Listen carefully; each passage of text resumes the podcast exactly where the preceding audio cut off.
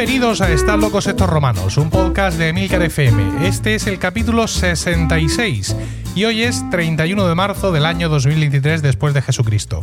Toda la sociedad está alienada por la incultura, la chabacanería y la falta de sentido común. ¿Toda? No.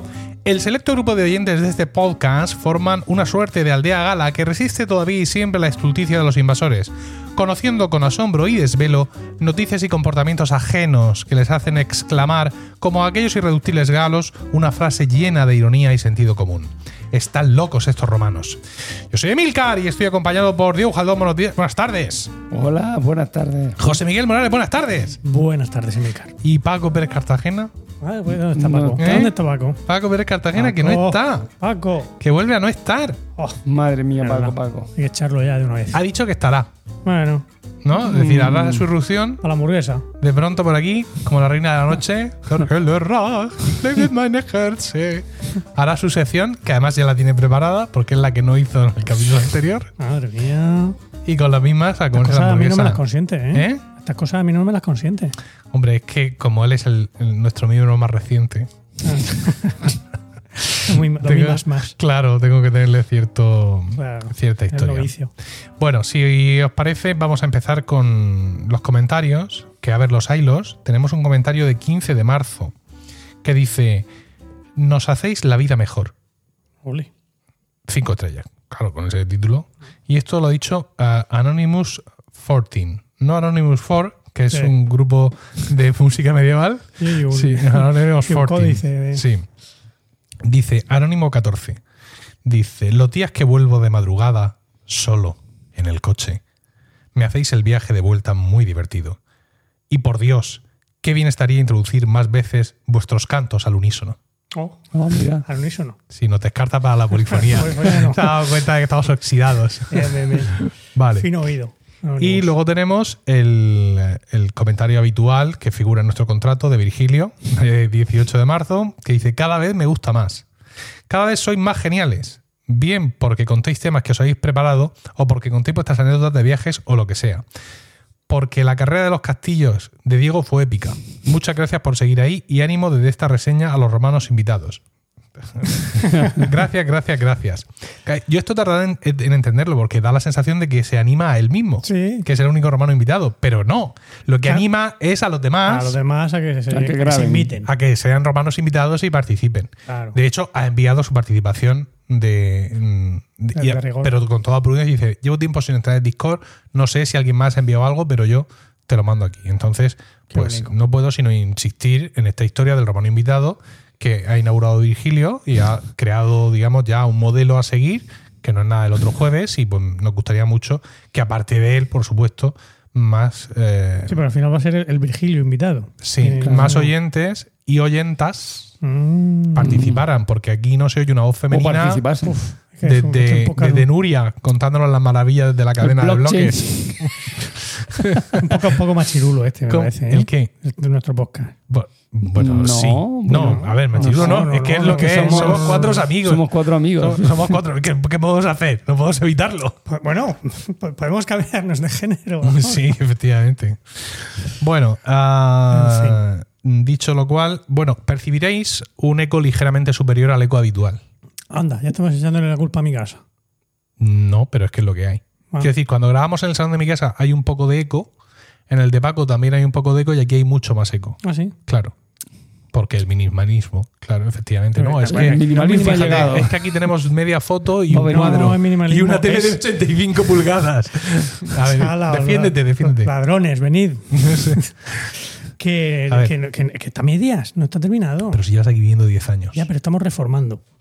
Ahí faltan una- unas estanterías, Sí. falta un Tapiz medieval. Efectivamente. Faltan cositas, faltan cositas que, que limitarán el eco. Bueno, aquí que limite el eco está el chaiselongue, Ujú. el perro, también. Las cortinas hacen lo suyo si no estuvieran entreabiertas. La tele, nada, la tele de todo. 85 pulgadas no, ayuda, no Me ayuda precisamente. Y bueno, es igual, sí, ya sé. No, no estáis aquí por nuestra. Aunque tenemos una gran calidad de sonido comparado con otros podcasts de señores. ¿Sabes que tengo una lista de reproducción que se llama Señores? en Apple Podcast, sí. Donde meto podcast de señores hablando. Porque a veces me apetece eh, Ya. refocilarme en mi género. Pero señores, hablando de diferentes temas. No, te- como nosotros, podcast de, de dos o más mm, señores de mediana edad. Una lista donde podría estar este podcast perfectamente. donde, sí, claro, efectivamente. Y a veces dice, digo yo, ay. Entonces me, me voy ahí a ver qué cuentan. Me he llevado al criba al colegio. Y yo, ajá. Sí, dame más. Dame más de ese contenido. Sí, porque a veces nos gusta escuchar a nuestros semejantes. Ya. Eh, bueno, que eso, que estamos en casa de José Miguel. Sí. Muchas gracias De nada, hombre. por acogernos aquí en, en tu, queráis. mm, iba a decir humilde morada, pero como me- me- tengo detrás de ti la tele de 85 pulgadas, la humildad no está solo en las propiedades materiales. Ahí llegar. Uno puede estar podrido de dinero, como José Miguel, pero seguir siendo una persona humilde. Pero que me costaba lo mismo que el proyector que tú querías que me pusiera. Y yo, que yo te he dicho alguna vez que te pongas un proyector. Ah, no. No, ¿No fuiste tú? no. Eso Bueno, es una da igual. Me excusa, ¿eh? poner- me iba- No, es verdad. Me iba a poner un proyector. Sí, Pero estuve, estuve mirando, estuve viendo, mm, haciendo cálculos trigonométricos Oh, complicadísimos para sí. ver dónde tengo que ponerlo para que aquello me proyecte una imagen medio decente. recuerdo que José Miguel es ingeniero y ejerce. O sea que si él dice que los cálculos son complicados, Bueno. imaginad el resto de los mortales. Eh, Y, y- y- y dije, pero vamos a ver una cosa. ¿Cuánto cuesta esta mierda? X. ¿Y una tele de 85 pulgadas cuánto cuesta?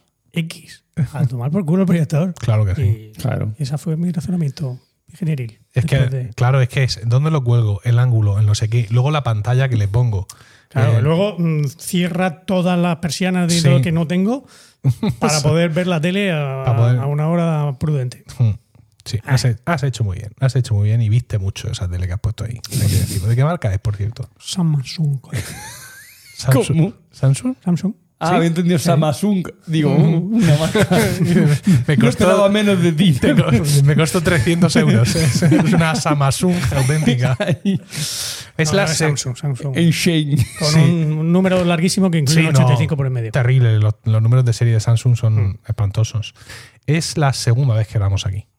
Hmm. Cierto, cierto. Sí, sí. Pero no me acuerdo de la primera.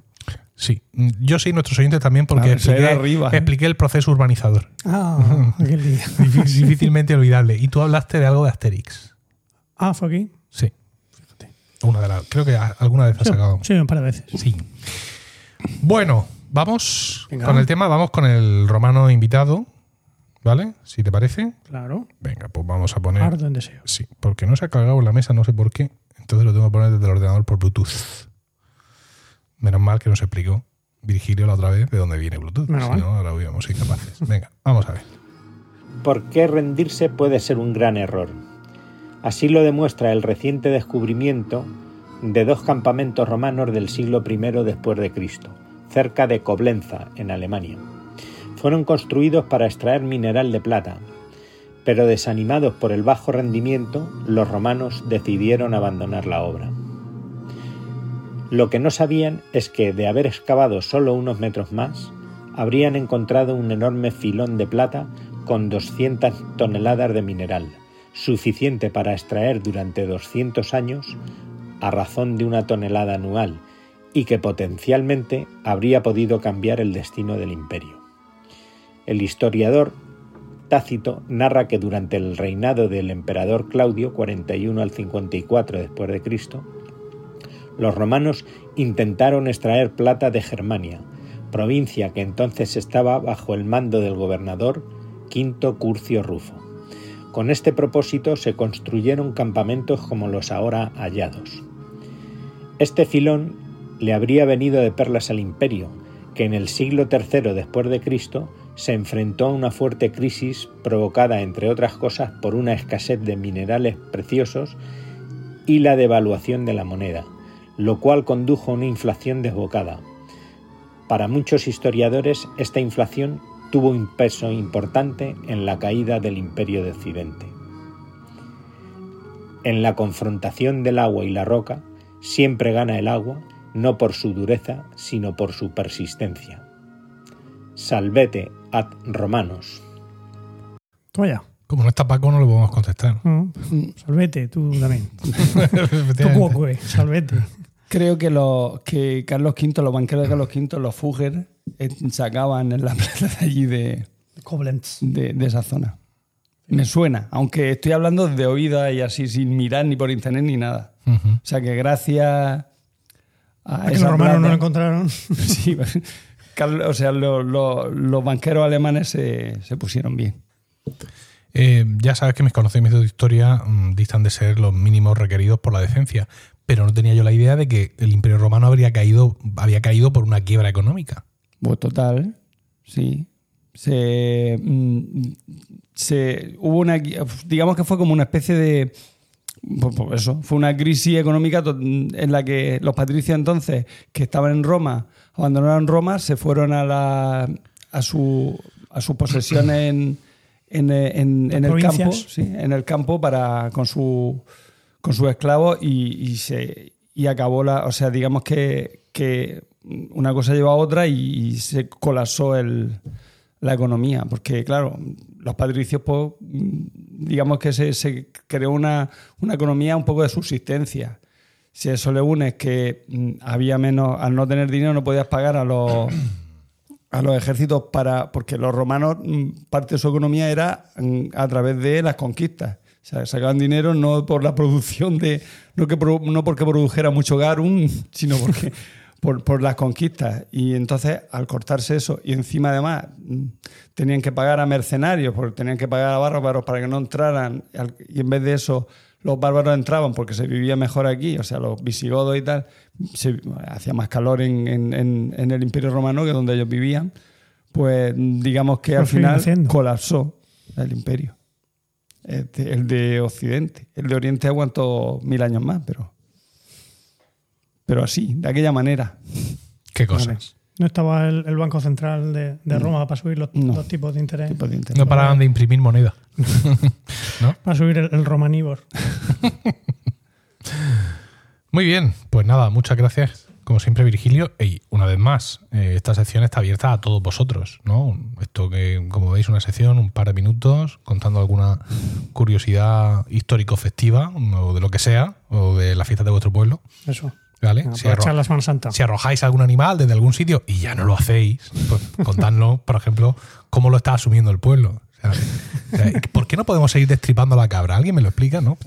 Ese tipo de, de historias nos, nos interesan mucho. El costumbrismo. Eso. Sí, todo eso. Vale, pues vamos ya sin más dilación con el podcast de hoy y empiezo yo.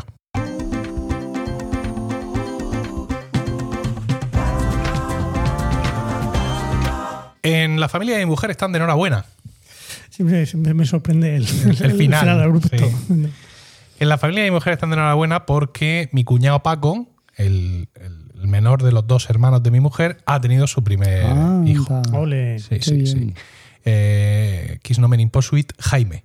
Jaime. Sí, es un nombre absolutamente nuevo en ambas familias, lo cual pues siempre tiene su gracia y por supuesto su, su antagonismo, ¿no? ¿Por qué no le han puesto Paco como él? Y como el abuelo Como el Paco. abuelo Paco. Madre mía. ¿no? Por ejemplo, estaba ahí, estaba, ese tema estaba muy candente. flor de piel. Sí, sí, sí, sí.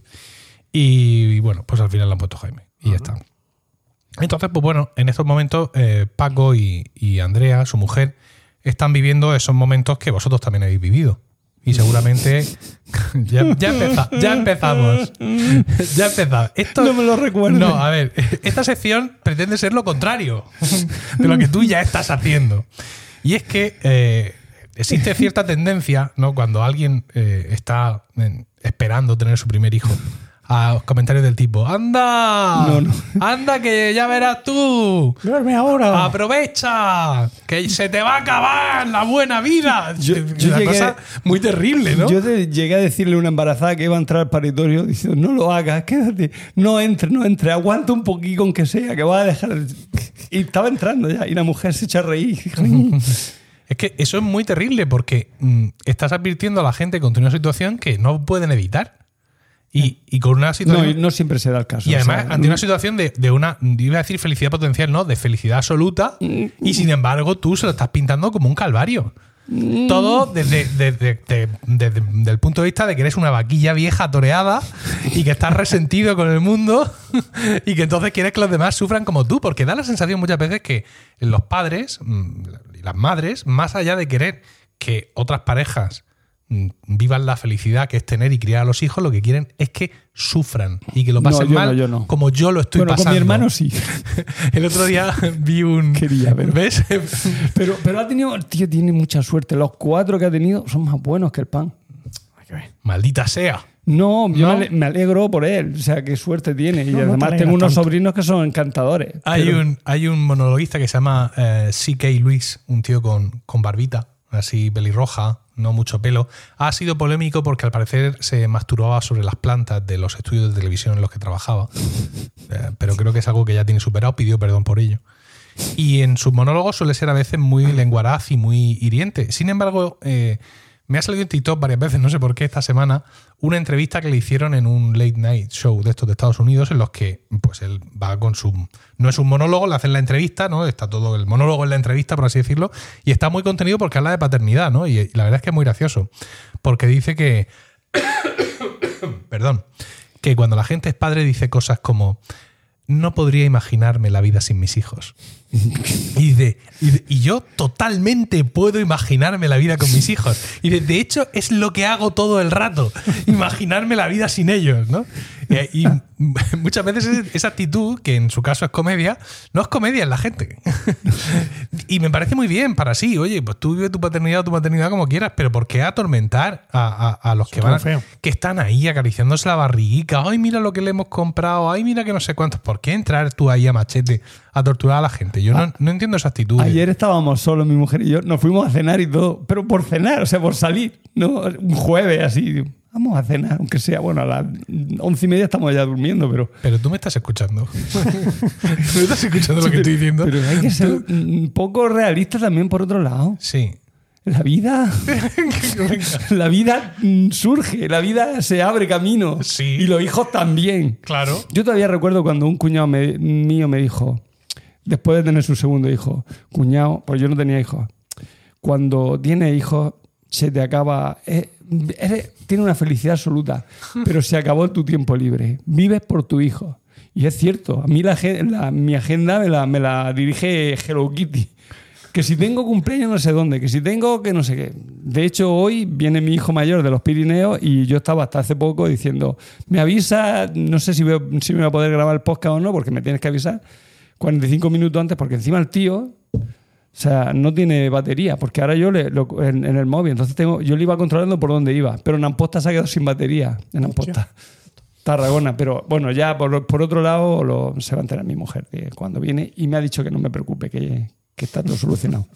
Así que bien. Pues el otro día escuchaba yo en, en- la radio a un señor que hablaba sobre este tema desde un ángulo un poco más científico. No, no recuerdo si era si, si era psicólogo si, o si era... El caso Padre. es que... El padre sí era, sí. El caso es que él decía que, que había, tenía un sistema para, para medir la felicidad y que él lo hacía toda la noche, medía su felicidad.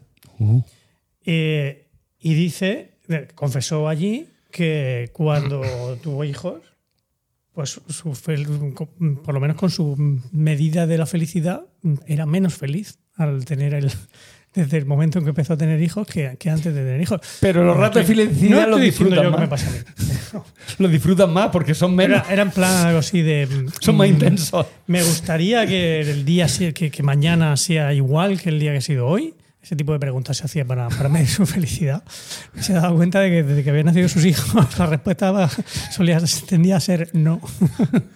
Yo- esto de, mayor frecuencia de que Diego antes. lo esperaba, pero de ti no. No, no, Estáis solo- hundiendo la sección. Yo solo digo lo que escuché en la radio. Yo digo Sois un par de cabrones. Pero sí, mi padre cuando le dije que iba a Espérate. tener un segundo hijo me dice, sois unos valientes. Me dijo.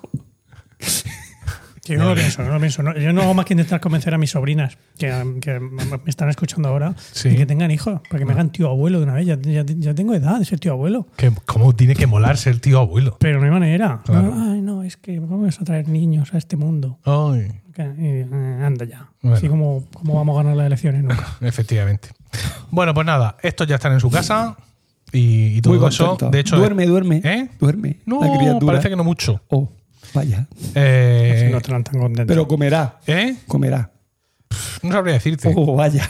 A ver, es que. El doble combo se llama eso. A ver, yo, yo a mis cuñados los quiero muchísimo, ya este niño ya de primeras también muy bien. Pero esta semana yo he estado un poco liado porque, claro, al fin de cuentas es, eh, es sobrino de mi mujer, Sí. que diría mi abuelo Trini. Bueno, pero mi, se abuelo, quiere igual. mi, abuelo, echo, echo, mi abuelo Trini diría, ese a ti no te toca nada. porque según mi abuelo Trini, tu familia es tu familia de sangre y el resto... ¿no? Te conté en la calle. Entonces yo de vez en cuando le, le digo eso a mi mujer para cabrear. Le dice, vamos a ser Tito. Digo, no. ¿Vas a ser tú? yo no. ¿Cómo que no? No sé cuánto. Se enfada ella sola. Bueno, el caso es que, claro, mi mujer sí ha estado en primera línea de, de fuego. Se fue para el hospital en cuanto nació, cuando iba a nacer. Ahí con la teta en la, ristre. la teta en ristre, efectivamente, eh, ayudando con la lactancia y todo eso. Y pues para eso alguien tiene que quedarse con los zagales. ¿Quién? El, Menda. al final. El Menda le herenda, evidentemente. Entonces, por ejemplo, esta tarde se ha ido, eh, Emilio se ha ido, tú- el tuyo vuelve de campamento, Sí, el mío se va. sí. Y con los niños que nos quedan, que son dos, mm, Rocío se ha ido a, conocer, a que conozcan a su, a su primo. Y yo no he ido. ¿Por qué? Pues porque estoy aquí con vosotros. Claro, porque muy tengo bien, un muy compromiso con el podcasting. No como el Paco Pérez Cartagena, este de los huevos, que no viene aquí ni a ti. ¿Qué hora es ya? Paco Pérez Cartagena, me está llamando. ¿Sí? Sí. Ah, venga. Uh, Sí, sí, no, no, no, pero no te vayas, no te retires, coge, coge la llamada. No, pero supongo que estará en la puerta. ¿Qué va a estar en la puerta? A ver. Que es una cosa muy rara, porque me está llamando por aquí, pero pues cógelo por ahí. no, no puedo cogerlo por aquí. Voy a visitar la puerta. Si estuviera en la puerta, el perro habría salido furioso. Pues, pues conmigo No. ha salido muy contento No y ve, haciéndome no alaracas. se le ve muy furioso al perro. Ahora, le- mira, ahora me está llamando. Ah, este es mi hijo. Ahora le podríamos tomar el pulso al perro. Me está Ah, no, no, hijo. se ha movido el perro. Oye, pero esto es muy irregular. Espera, pues o, sea, tengo que cortar que mi hijo me está llamando. o sea, yo tengo una sección aquí súper encantadora. Me la dinamitáis y ahora os levantáis y os vais a atender el teléfono los dos. Pero a tu hijo no lo recoge tu mujer. Dime, dime. Pero no, Dime. al, al teléfono no, pobre crío, su intimidad. Dime, Diego. Madre mía. Esto, queridos oyentes, esto es inusitado. Me han dejado solo en la mesa. Este está hablando con su hijo. El otro se ha ido no sé dónde. No sé si Paco es que está ya en la puerta de la casa. Que es una casa en planta baja, por eso lo de salir a la puerta.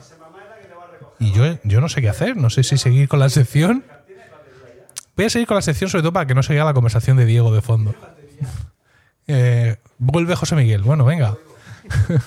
¿Qué? Ah, está Paco entrando. Está Paco entrando. Ya, ya le queda nada. Muy bien. Bueno, pues eso, que están viendo al crío y yo, pues claro, me he venido para acá, con lo cual, pues tampoco he podido ir a, a conocerlo en primera, en primera persona, pues ya iré. Ya está. Esperemos que tengas muchos años para conocer Claro a, tu, que sí. a tu sobrino político. Y están ahí, pues con, pues, con estas cosas de los primeros días y, pues como todas las parejas al final, es decir, tú tienes una ilusión de una paternidad, maternidad, pues un miedo también de que el parto, cómo me irá, me, dolerá mucho, le dolerá mucho, cómo lo pasaremos, tal, todo bien, esto, lo otro, tal.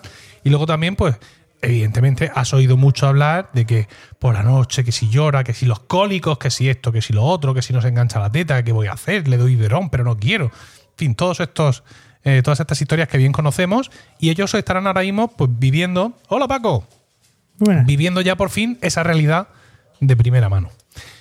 Eh, tener hijos te produce muchos desvelos. Y estos que están viviendo Paco y Andrea son tan solo los primeros.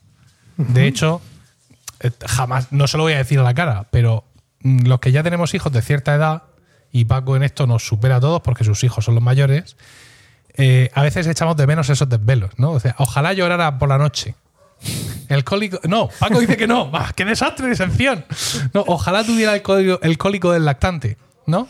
Y no esa novia horrible que me ha traído a casa.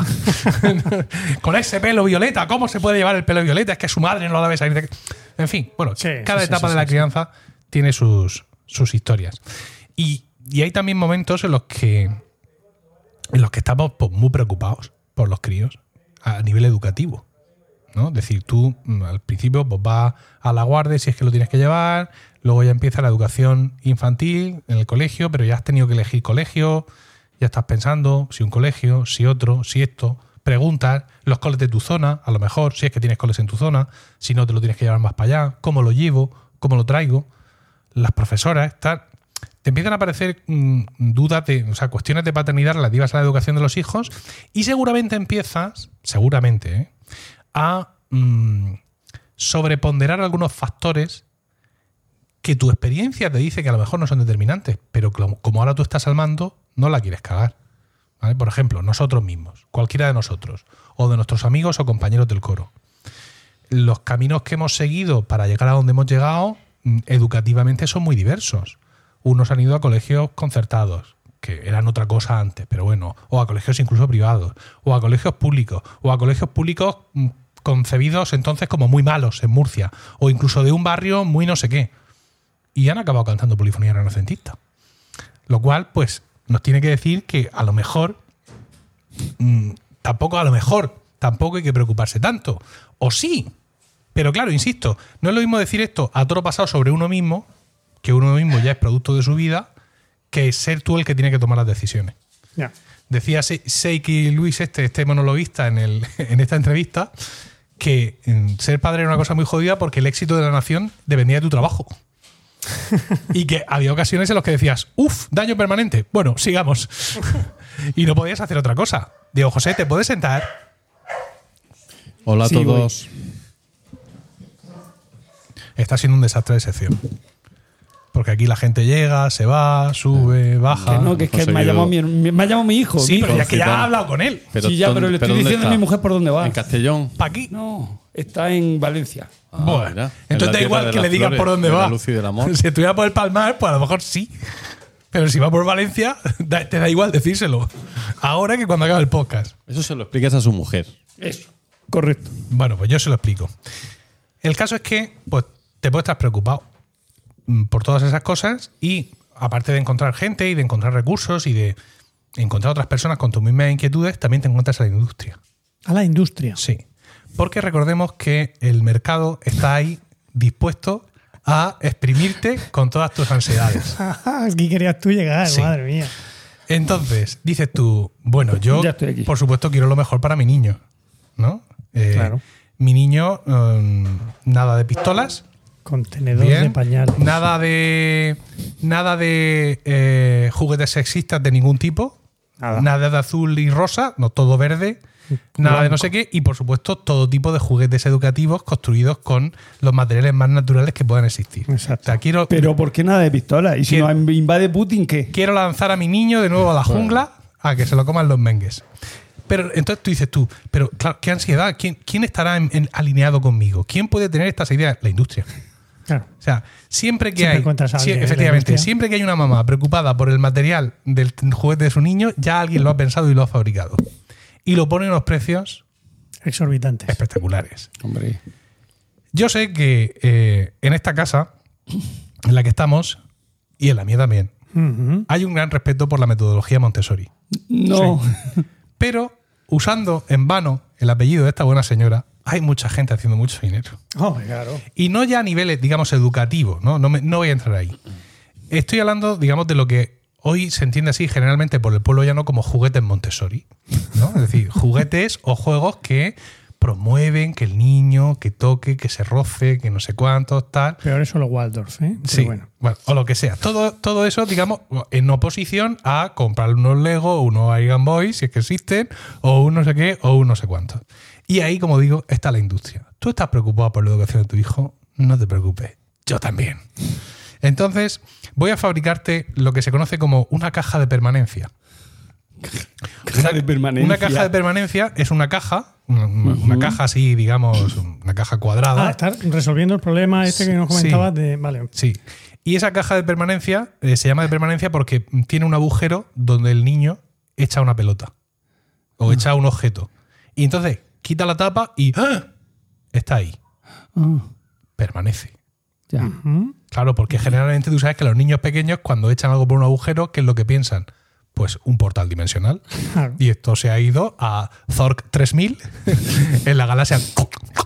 Y ya está. Pues la caja de permanencia cuesta 25 pavos. Virgen. Te cobran eso la puedes hacer tú sola. 25 Tú solo. pavos por una caja ¿Qué de va? permanencia.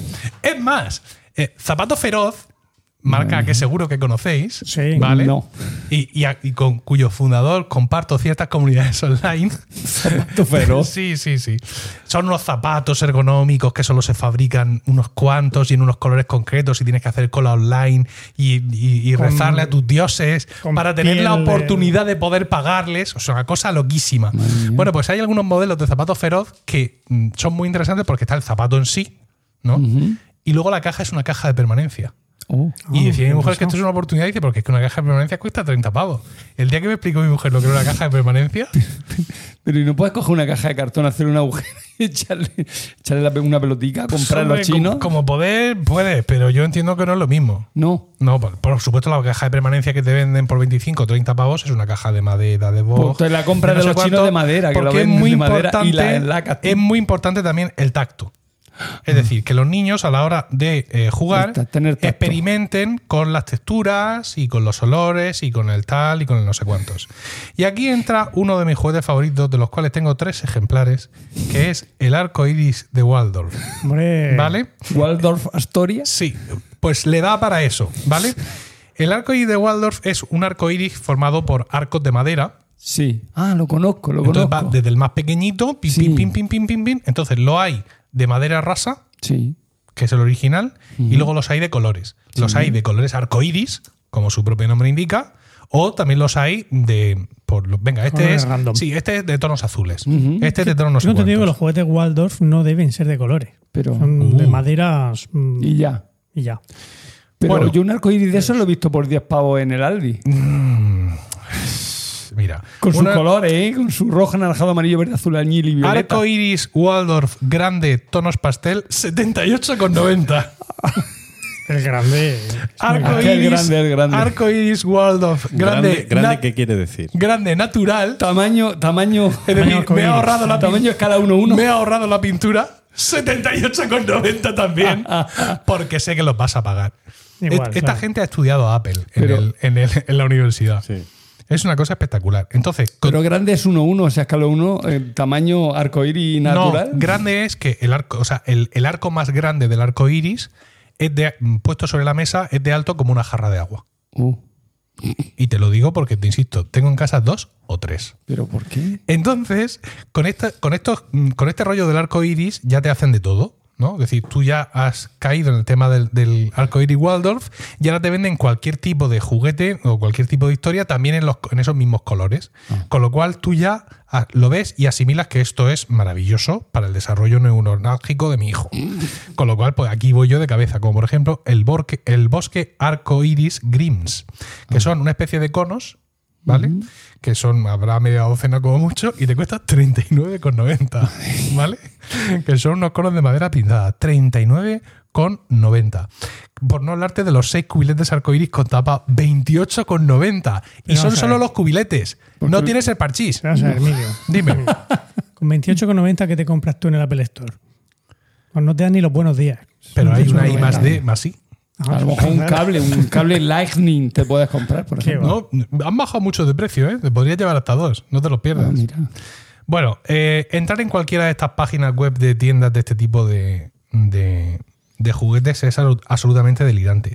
Y es una solo de las muchas formas en las que la industria tiene de aprovecharse de mm, ese cambio en la amígdala que se te produce cuando eres padre. Y, y volviendo al origen de todo esto, que mi cuñado, mi cuñado Paco ha sido padre por primera vez. Hombre, felicidades. Gracias.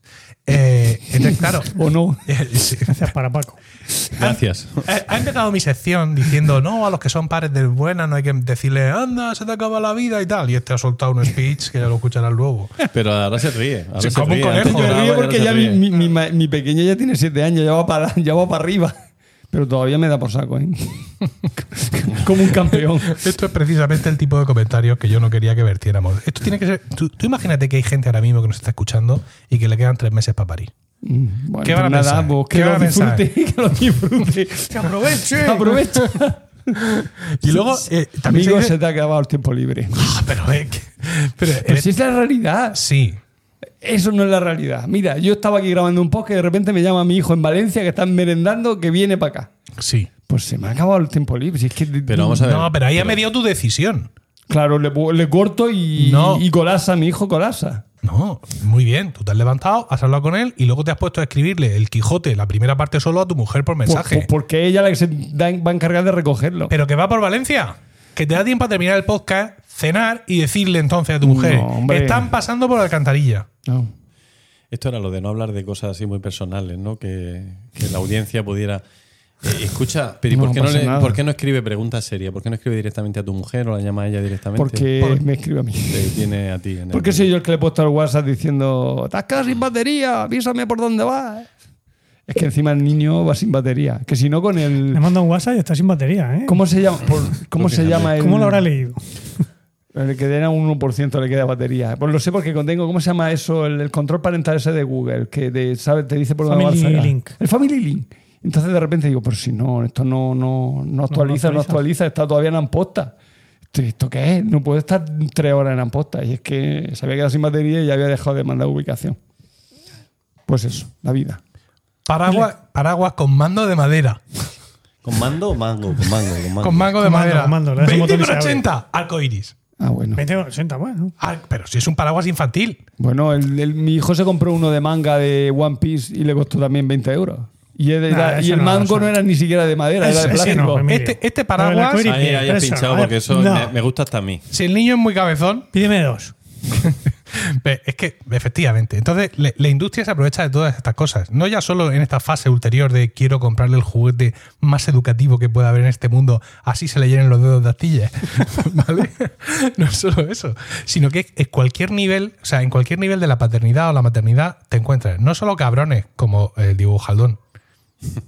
Chacho, Es que me ha dicho que recoja yo al crío. Mi, mi mujer. Llegas a tiempo. Bueno, eh, pues, sigue, vale. por, sigue por Valencia. Mm, sí. kilómetro arriba, supongo. kilómetro abajo. Un par de horas le quedan. Vale. ¿Podemos terminar el podcasting? Venga, sí. Venga. Haré como que no lo he leído. No, pero si no, dile, ok. Pero, pero quiero decir que ¿qué, va- qué puedes hacer? ¿Ir a su encuentro a la fonda de la figuera? Venga, a ver. Vale, le pongo vale. Vale. Ya está, ya le he respondido. Magnífico. Ya está, que sí, que lo recojo yo al crío. Mm. Ve, ve, ve- ¿Veis lo que os digo? ¿Veis lo que os digo? Padres del mundo. Pero vamos a ver. ¿Qué vaya sí, a ser? Pero tú. ¿Lo veis? Pero, pero es que eso, eso está, está en el contrato. ¿Aquí hemos venido para eso o no? ¿O no hemos venido para eso? Sí, o, sí. o tú qué esperabas? ¿Tú en algún momento esperabas? ¿Qué pasa? Pregunto que si es tu, tu sección es la tercera o ¿Qué la va? segunda. La No, primera. La primera. Qué bueno. Vale, me callo. ¿Tú en algún momento esperabas que tener hijos no impactara en tu vida? No, no, claro que lo sabía. que Entonces, iba a ¿qué me estás contando? Pues ya, pero si se- pues que lo sepan los otros. que se prometen muy felices. ¡Ay, qué bonito! La, la paternidad. Sí, es bonita, tiene sus cosas bonitas. Pero también tiene su. su mm, que hay que remangarse. Su lado oscuro. Bueno, En fin. En esta condición no se puede hacer una, una sección, ¿eh? No. Esto- esto- esto- Es que sí- me está diciendo mi mujer que me avisa cuando le avisen a Que ella. quedan dos horas. Que quedan dos horas. Sí, bueno, venga. Puedes meter el, tele- el reloj en agua si quieres. que te da igual lo que te digan de aquí a dos horas. Voy ya por él. No os preocupéis ninguno de los dos. Efectivamente. Yo me encargo. Todo cuesta muchísimo. O sea, mm, los pañales, mm, las toallitas, por supuesto, mm, al, al- al segundo o al tercero, no sé yo, pero al primero, la toallita de no sé qué, el Mm, pañal, claro. hipoalergénico de Claro, no sé claro, dónde. tal. Si, si tú vas al supermercado, puedes identificar perfectamente quién es padre, madre, que es el segundo o el tercero, porque es el que pasa por el pasillo del líder y sin mirar le pega un pecozón al paquete de pañales y el paquete cae al, Al carro, sin mirar. Los que sean. Los más baratos. O sea, los que sean, me da igual. No sé si el paquete es de 190, de 200, Hay de 300. recomendación para tu cuñado. A ver. Aunque él va a ser, él va a ser de los. Los de líder son Sí. muy buenos Sí. y son de muy buena calidad y son baratos. ¿llevan Sí. luz? No. Pero tú la última vez que compraste un pañal fue hace seis años, siete. No, pero a mí Marta siete, Zafrilla me dijo que eran muy buenos y me fío de ella. Bueno, yo, yo también, pero es que Marta Zafrilla también hace. Sí, bueno, pues Una digo yo que seguirán, pues, habrán mejorado. Pero todos. ¿Soy el único que no conoce a Marta Zafrilla? Eso parece. Marta Es Zafrilla. una famosa escritora. Famosa escritora. Sí. Si te hablo a ti de los pañales. Hijito pollito. Hijito pollito, sí. Las Ah, que es un influencer. Las camisetas no. No. son servilletas. No somos servilletas. No somos servilletas. Madre mía.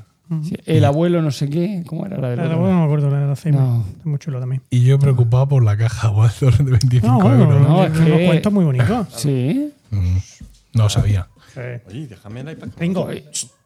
Cuentos infantiles. Ah, ¿el del pollo Pepe? No, el hijito pollito. Me regaló una gorra, por cierto, de hijito pollito. de pollito. No, mira. Bueno, pues sí, yo también tuve buenas experiencias con los del Lidl. A mí me pasó lo mismo. Con Isabel, oh, bueno, en fin. De- tal, no sé cuánto. Y luego nos dimos cuenta que los del Lidl no ya. mm, En plan, "Va, paso de este niño, lo quiero menos que al otro. Los más baratos. No, no. Es que eran. mm, Eran buenos, sí, Eran sí, muy buenos, buenos. sí. Eran muy buenos. Y, y yo ya, ya empecé a ver ya comparativas que no estaban pagadas por la industria, donde el pañal del. Modelos concretos del pañal del Lidl estaban en las primeras posiciones. Sí, pero es que, a ver, eran buenos no ya basándote en em, parámetros de, ah, es que el culito se le- no, no, no tiene rojo. Sí, Cosas como, por ejemplo, que, que con otros pañales, con los Dodot o lo que sea, le- los cerrabas y te quedabas con, Oh. con los en la mano. Sí, sí, sí, sí, Bueno, los sí. No, que, que sé que tenemos... mm, algunos oyentes trabajan en... Ah, sí. No, pero los pasa. son muy buenos también. Pero pasa. Pero sí, pero había marcas de eso que tú te ponías a cerrarle el pañal y pues te quedabas en la mano Mm. con, con el con el tirantillo ese, con la, Sí. con la pegatina, y era muy desagradable. Nosotros- tirar el pañal entero. Yo Nosotros, es que ya no me acuerdo de eso. claro. Ya, hombre. Claro, tú, ¿eh? Nosotros con Miguel, que es el más reciente, lo que pasa es que ya habíamos trascendido, ya estábamos en otro nivel de, de elevación. Entonces ya el, el mundo online y todo esto lo teníamos controladísimo y yo mm, te voy a decir que no recuerdo haberle comprado a Miguel pañales en un supermercado. Porque comprábamos unos muy concretos también de una marca farmacia. de una marca poco reconocida en Amazon y que eran unos pañales mm, espectaculares y con un precio súper competitivo. Y escúchame, las toallitas últimas que nos las, las toallitas que nosotros compramos, no sé si ya con Isabel, que también las compramos en Amazon, estarán en más sitios, eh, las seguimos comprando en casa. Ya, bueno, O sea, nos hemos quedado con ellas dentro de nuestro, de nuestro ciclo vital. Son 99% agua, que siempre me ha llamado mucho la atención, porque me llevo mucho de química, no sé, pero es el, el, el 1% que es adamantium. ¿no? Y, y- y bueno, pues eh, ahí está. Es decir, mm, no sé si os va a ir mejor, Jaime y eh, Andrea, Paco. No sabemos si les va a ir peor, si van a dormir mucho, si van a dormir poco, porque ya sabéis que cada niño es una cosa distinta. Eh, el mío no durmió nada hasta los dos años, te dicen algunos. El otro, no, el mío no durmió nada hasta los tres meses y a partir de ahí solo dormir. Otros te cuentan, y esto sí me parece fatal. No, en mi casa todos mis niños están a las ocho y media durmiendo. Si te ocurre esto, ¿vale? Lo mínimo que se espera de ti es que no se lo cuentes a nadie. Exactamente. Cállate. Se me parece una, fa- una falta de educación, directamente. ¿Verdad? No, Sí, es verdad. Una falta. No, no, cenan a las siete y media. What? Pero ¿dónde, si- dónde vivís? En, en New Lokenshire. Y sobre todo, ¿cómo? ¿Cómo quién puede estar cenando a las siete y media? Es imposible. Nuestro método de vida occidental español. Pues mira, te, te lo digo porque he conocido algún caso recientemente.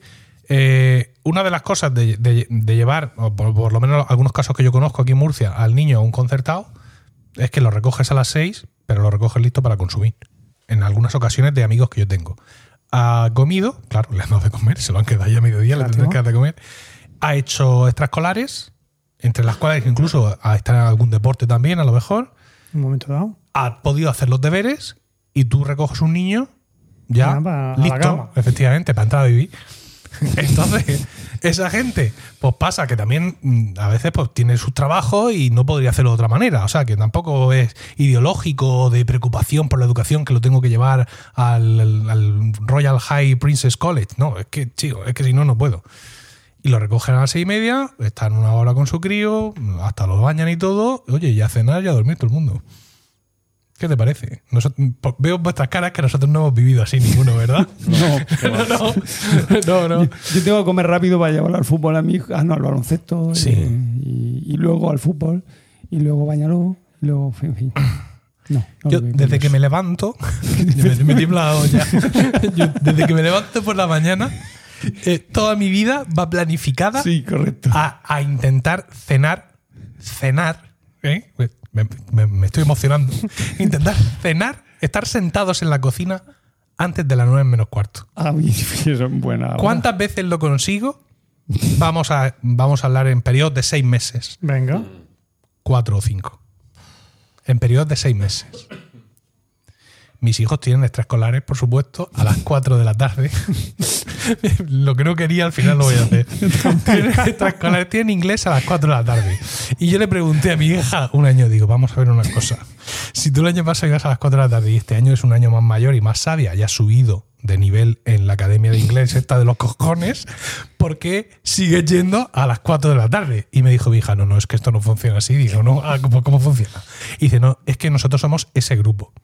Digo, digo, ese grupo, cuatro. ese grupo de, indigentes mentales.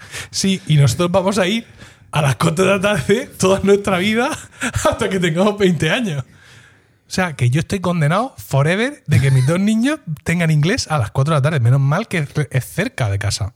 Pues mándalo solo ya. Y Isabel ya se va sola y vuelve sola, pero claro, también está en una edad, tiene 12 años, en que tan malo es mostrarle afecto como no mostrárselo. Entonces, Todo, si, todo la, está mal. si la llevas, ay papá, es que yo me quiero ir sola. Si no la llevas, ah, vale, vale, vale, me tengo que ir sola, vale, vale, vale. Entonces, Se está haciendo una mujer. Sí, yo he establecido, yo he establecido la política de que la llevo siempre. Y ya está. Y lo que tenga que ser que sea. Pues hombre, establece la política de que no la llevas nunca. Total, lo mismo te vale y es más cómodo para ti. No, porque como ella es perezosa, le- le- le- es, dada- es propensa a la pereza en este momento de su vida, Sí. pues le viene bien. Ya, Entonces parece que estoy más o menos en, en el este. El otro es pequeño, el otro no lo puedo mandar solo. no. A las 4 de la tarde. Entonces, claro, yo salgo de trabajar a las 3. Como yo soy de una ciudad de 15 minutos, muchas veces yo puedo estar sentado en mi casa a las 3 y 20, 3 y 25 mm, comiendo. En mi caso, muy particular, ¿eh? Quiero que la gente no se piense que esto es jauja. Pero aún así, claro, hay que comer un poco, Come- un poco a a, ritmo. perro. Un poco a ritmo, ¿sabes? La conexión territorial del telediario hay veces que no la termino de ver. Y aparte, y, Emilio, ¿qué? ¿A inglés? ¿A inglés?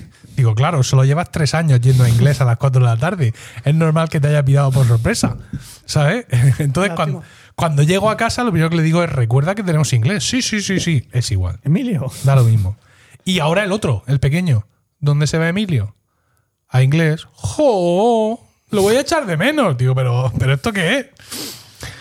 En fin. ya le tocará. Y los deberes, y el parque, y las duchas, y efectivamente, in- intentar estar sentado cenando a las 9 menos cuarto es osado, por mi parte. Has fracasado en tu, en tu, He, he en fracasado. tu sección, pero vamos. Sí, totalmente. He acabado. Ni te ha venido al lado Sí, sí, necesito va- varios abrazos en estos momentos. Pero bueno, creo que lo que más necesitamos sobre todo es trascender ya de la sección. ¿Vale? Porque esto tenía su cosa, era daros el pie para luego ver el precio de los juguetes, pero al final, Ya. entre que os habéis levantado, habéis hablado por teléfono, habéis contestado mensajes, este ha llegado a He mitad, llegado. Ha llegado. se nos ha formado aquí un lío de narices. Así que, bueno, voy a terminar ya, que ya está bien. Bueno, Y vamos a dar Bienvenido, paso Jaime. a la siguiente. Y, y ánimo, Paco y Andrea. Sí, sí. eso también. A que sí. No, Sí. es muy bonito. No, la paternidad es muy bonita y la maternidad también. Di tú algo. Venga. Eh, desde luego, suscribo todo lo dicho. Hala, venga. Lo que sea que hayáis dicho. Seguimos. ¿Yo? ¿Está sonando la melodía? Sí. A inglés. Ahora la oigo. ¿Quieres auriculares? No, total, sí. ¿para qué? ¿Para qué quiero auriculares en este mundo? Y dinos, Paco. Bueno, dinos, Paco, no, nos habrías a hablar de tus experiencias en los viajes. Por supuesto que sí. Ah, que ya lo tenías escrito sí. la otra vez. Claro, lo tenía preparado, entonces Pues no he hecho nada. Entonces aquí. Sí, perder, Quiero que perder veáis que todavía tengo la voz estropeada desde, desde aquella vez. Imaginaos cómo estaría para no venir a rendir cuentas a mis obligaciones con nuestros oyentes, a los que sinceramente respeto y valoro. El caso es que me ponéis verde, pues bueno, pues nada. Como si nos hubieras oído. Sí, os oí. La ¿Qué parte, dices? la parte que me ponéis verde, sí, luego Ah, ya lo vale. pagué. Ya Vale, no me vale, interesaba. Total, que voy a- yo voy a hablar de, de un viaje especial que, que hice en el verano del año 97.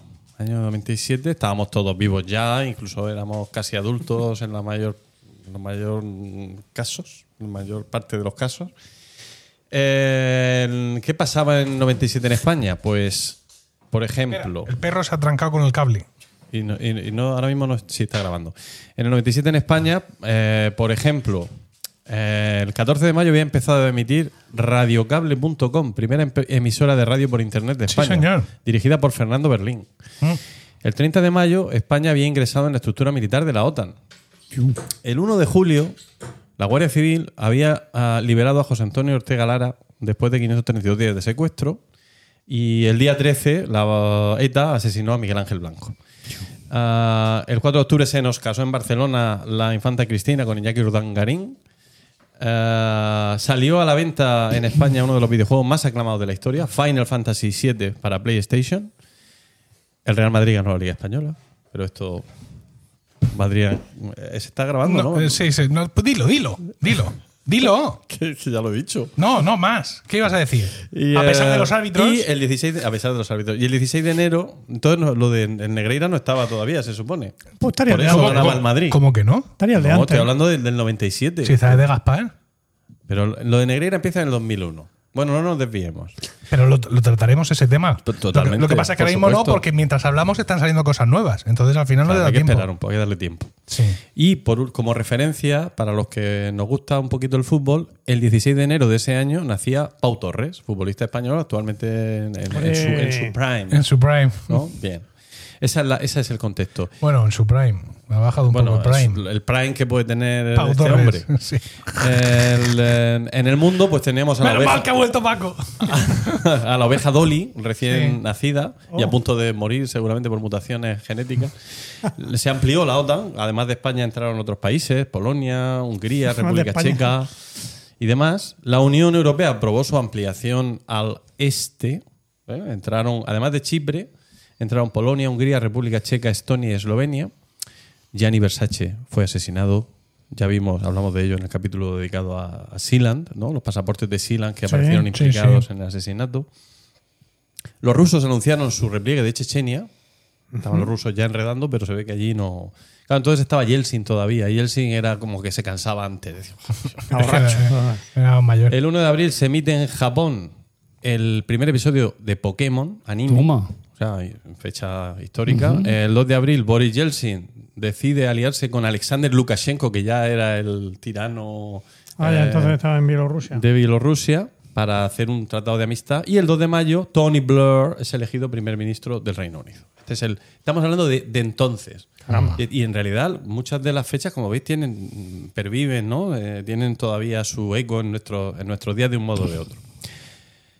¿Qué hacíais vosotros en el verano del 97? Pues no lo sé, pues seguramente terminando. No, terminando no. Tú estarías empezando la carrera, a lo mejor, la segunda carrera, quiero decir. Yo estaba en Daroca con aquel. Emilio. Exacto. Daroca, claro. Tú, Diego, pues. Supongo también en Daroca. Todos en ¿No? Daroca. 97 tenía yo. Uh, 27 años ya, qué mayor. Sí, pues no sé qué estaría haciendo. Pues yo, eh, eh, Nuria y yo eh, éramos entonces eh, novios todavía y eh, nos íbamos a casar, estaba ya la cosa más o menos cerrada para el año 98, para el año siguiente, para octubre del 98, quedaba algo más de un año. Los dos habíamos empezado a trabajar ya, digamos, de manera estable. Yo tenía mi plaza de profesor, Nuria en su empresa con sus padres. Y habíamos estado en Grecia juntos hacía dos años en el viaje a Grecia de, eh, de mi fin de carrera. Mi viaje a fin de carrera se vino ella, pero era un viaje más o menos organizado, con excursiones preparadas y tal. Pero yo tenía la ilusión de hacer un viaje, digamos, más por libre, más de diseño, de diseño propio. Y eso es lo que le propuse y pues le pareció bien. Entonces, el, bueno, pues lo primero la, decidimos la modalidad. La modalidad de viaje fue eh, Interrail. El Interrail sigue existiendo, aunque ya no es tan popular como lo era antes, o quizás no lo es para nosotros, pero sí para las jóvenes más jóvenes, no lo sé. A mí no, yo no oigo tanto hablar de Interrail como antes. No. Es que Porque antes no, era- tienes, porque no tienes a nadie con quien hablar de Y Interrail. aparte que antes Interrail era a bajera abierta, o sea, por toda Europa, y ahora Interrail es por zonas. Te que pagar zonas. Y, Y, es no bastante, es lo mismo, y es bastante más rollo. caro, es bastante más caro. Le han quitado encanto y sobre todo le han subido el precio. Entonces los Te jóvenes, porque- para quien no lo sepa, Interrail es un sistema ah, europeo de, digamos, de transporte de, en tren, ¿no? que comprando un bono te permite viajar por una zona en concreto que puede incluir tres o cuatro países de Europa a pajera abierta, como decía Emilio, durante un mes o durante 15 días en función de lo que pagues.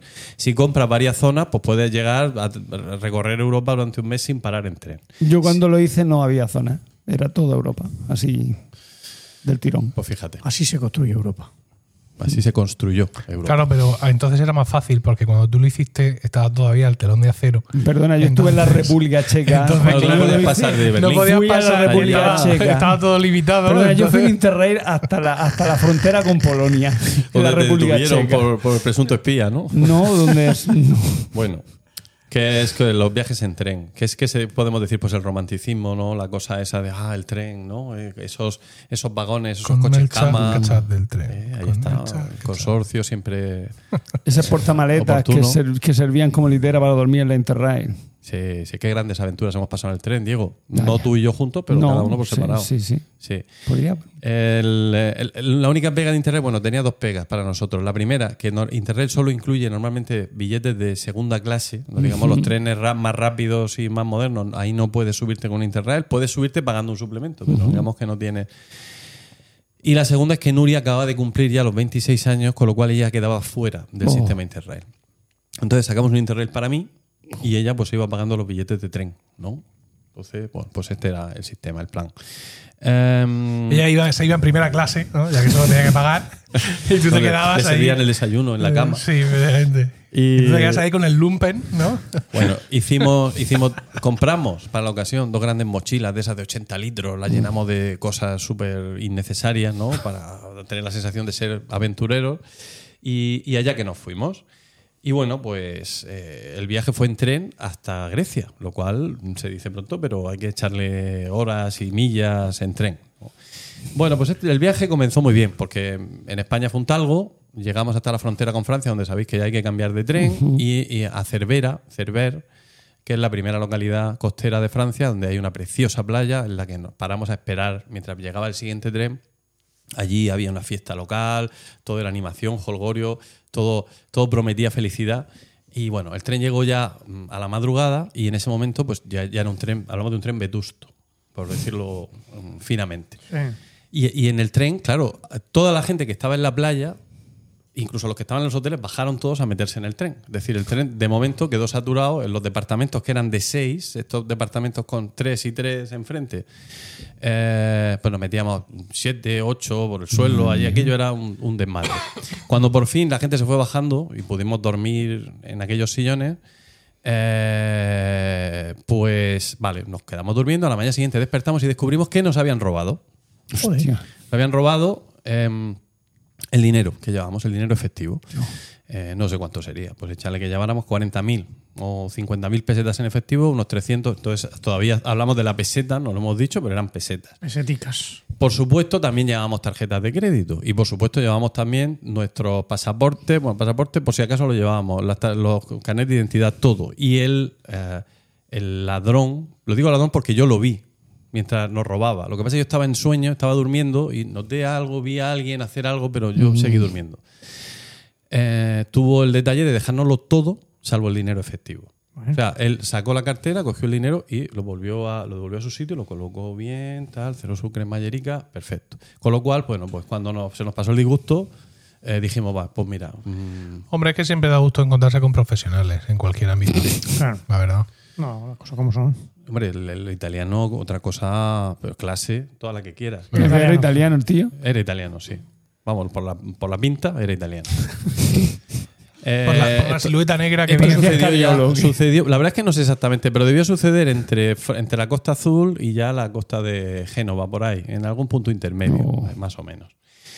Eh, nada, pues en Milán, que un calor espantoso, porque todo esto no tener ni aire acondicionado ni nada, o sea, un calor horroroso de, mes de julio finales, ahí se podía estar. Llegamos a Milán, tenemos seis horas para ver el Duomo y la Galería Vittorio Emanuele. ¿Qué hicimos? Irnos a una piscina, que era lo que nos apetecía realmente. El, espíritu del viaje era este, es decir, no, aquí no hay por qué seguir la senda marcada, eh, huyamos de los convencionalismos. Nos echaron una bronca por meternos sin gorro de baño en la piscina, todavía me acuerdo. Tuvimos que comprar a no sé cuántas pesetas dos gorros de baño. Lira en este caso. Mira, Exacto. O sea, varios millones de- He visto que estáis atentos. varios millones de liras. Seguramente sí. Bueno, pues nada, pues superamos esa fase, cogemos el siguiente tren eh, en la estación de Milán y, el, y ya la siguiente parada era Brindisi, donde Interrail incluye el pasaje en ferry hasta la costa de Grecia. Bien, pues nada, muy bien, ah, qué bien. mm, Parece que va para abajo, que es la idea, ¿no? Ir bajando. También pues otra noche durmiendo, tal, todo bien. Nos despertamos por la mañana y el tren estaba vacío. El tren había parado, la gente se había bajado y nosotros estábamos allí y el revisor pasaba dándonos con la porra en la cabeza, oye, eh, esto, ¿vosotros vais a bajaros del tren o qué? Se nos había escapado el ferry. ¿De acuerdo? Entonces, ¿qué hubo que hacer? Pues pagarse un ferry mm, de bolsillo, ¿no? Y, y, bueno, pues nada, no- esto no nos desalentó, Diego. No nos dejamos desanimar por, esta, por este percance. Cruzamos en ferry a Corfú. Ya, ya, ya, ya estabais desanimados por el percance Sí, ya el- la cantidad de desánimo que habíamos adquirido ya era era más que suficiente. Yo, mi, mi internet fue bastante más satisfactorio. Incluía una finlandesa. ¿eh? No Venga, estamos vale. hablando de tu internet, Venga, estamos vale. hablando del de Paco. Qué raro. Qué raro. Que, bueno, ¿Me vas a comprar una finlandesa con Nuria? Por Eso. supuesto que no. Por No. muy finlandesa que sea. ¿Con quién la compara? A ver, Con nadie. Dame agua, por favor. que me- No, hay agua tampoco. No, Pero no bueno, traigo agua. ¿A dónde he venido? Total, que cruzamos a Corfú, maravillosa isla del eh, mar ah, Jónico. Y em, eh, isla, eh, bueno, pues en la que, según eh, dicen algunos, en la Odisea de Homero vivían los, los feacios, que son aquellos que acogen a Ulises y lo llevan de vuelta a su patria. Eh, Nausicaa era la princesa Nausicaa, feacia. con dos A y el super era Alcinoo con dos O's. Y muchas gracias, José.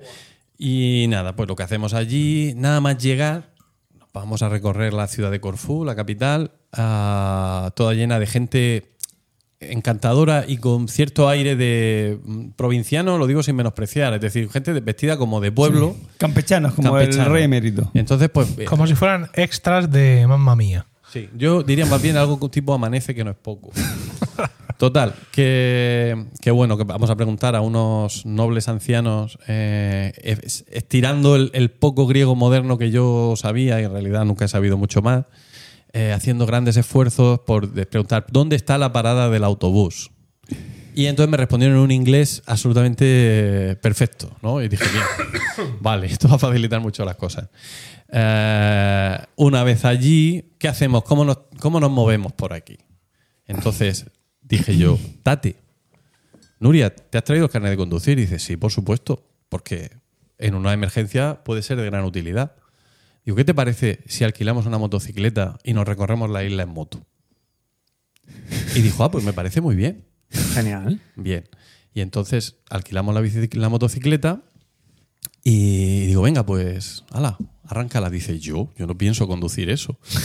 Digo, pero ¿esperas que la conduzca yo? Dice, hombre, tú lo has propuesto. Digo, pero yo no tengo carnet. Dice, pues a ver, lo di. Quiero decir, así fue la cosa. Que se negaba en rotundo que no pensaba conducir la motocicleta. ¿Qué pensáis que hice yo? Conducir la motocicleta. No, devolverla y perdimos la fianza. Los 3.000 pesetas que habíamos dado de fianza la, la perdimos. Autobús. A partir de aquí todo es bus, autostop y cuando había tren, que muchas veces no había. Pero bueno, aún así, la visita a Corfú merece mucho la pena. Aparte de que en esa época está eh, infestada de turistas italianos mm, muy poco cívicos. Pero en general ah, hay sitios muy chulos que ver. Hay un museo arqueológico de Corfú. Muy, está, la, está San Espiridón con su- sus reliquias que en agosto se celebra también. Muy interesante. ¿Y ¿Quedan tantos espacios naturales vírgenes como se ven en, en los Darrell?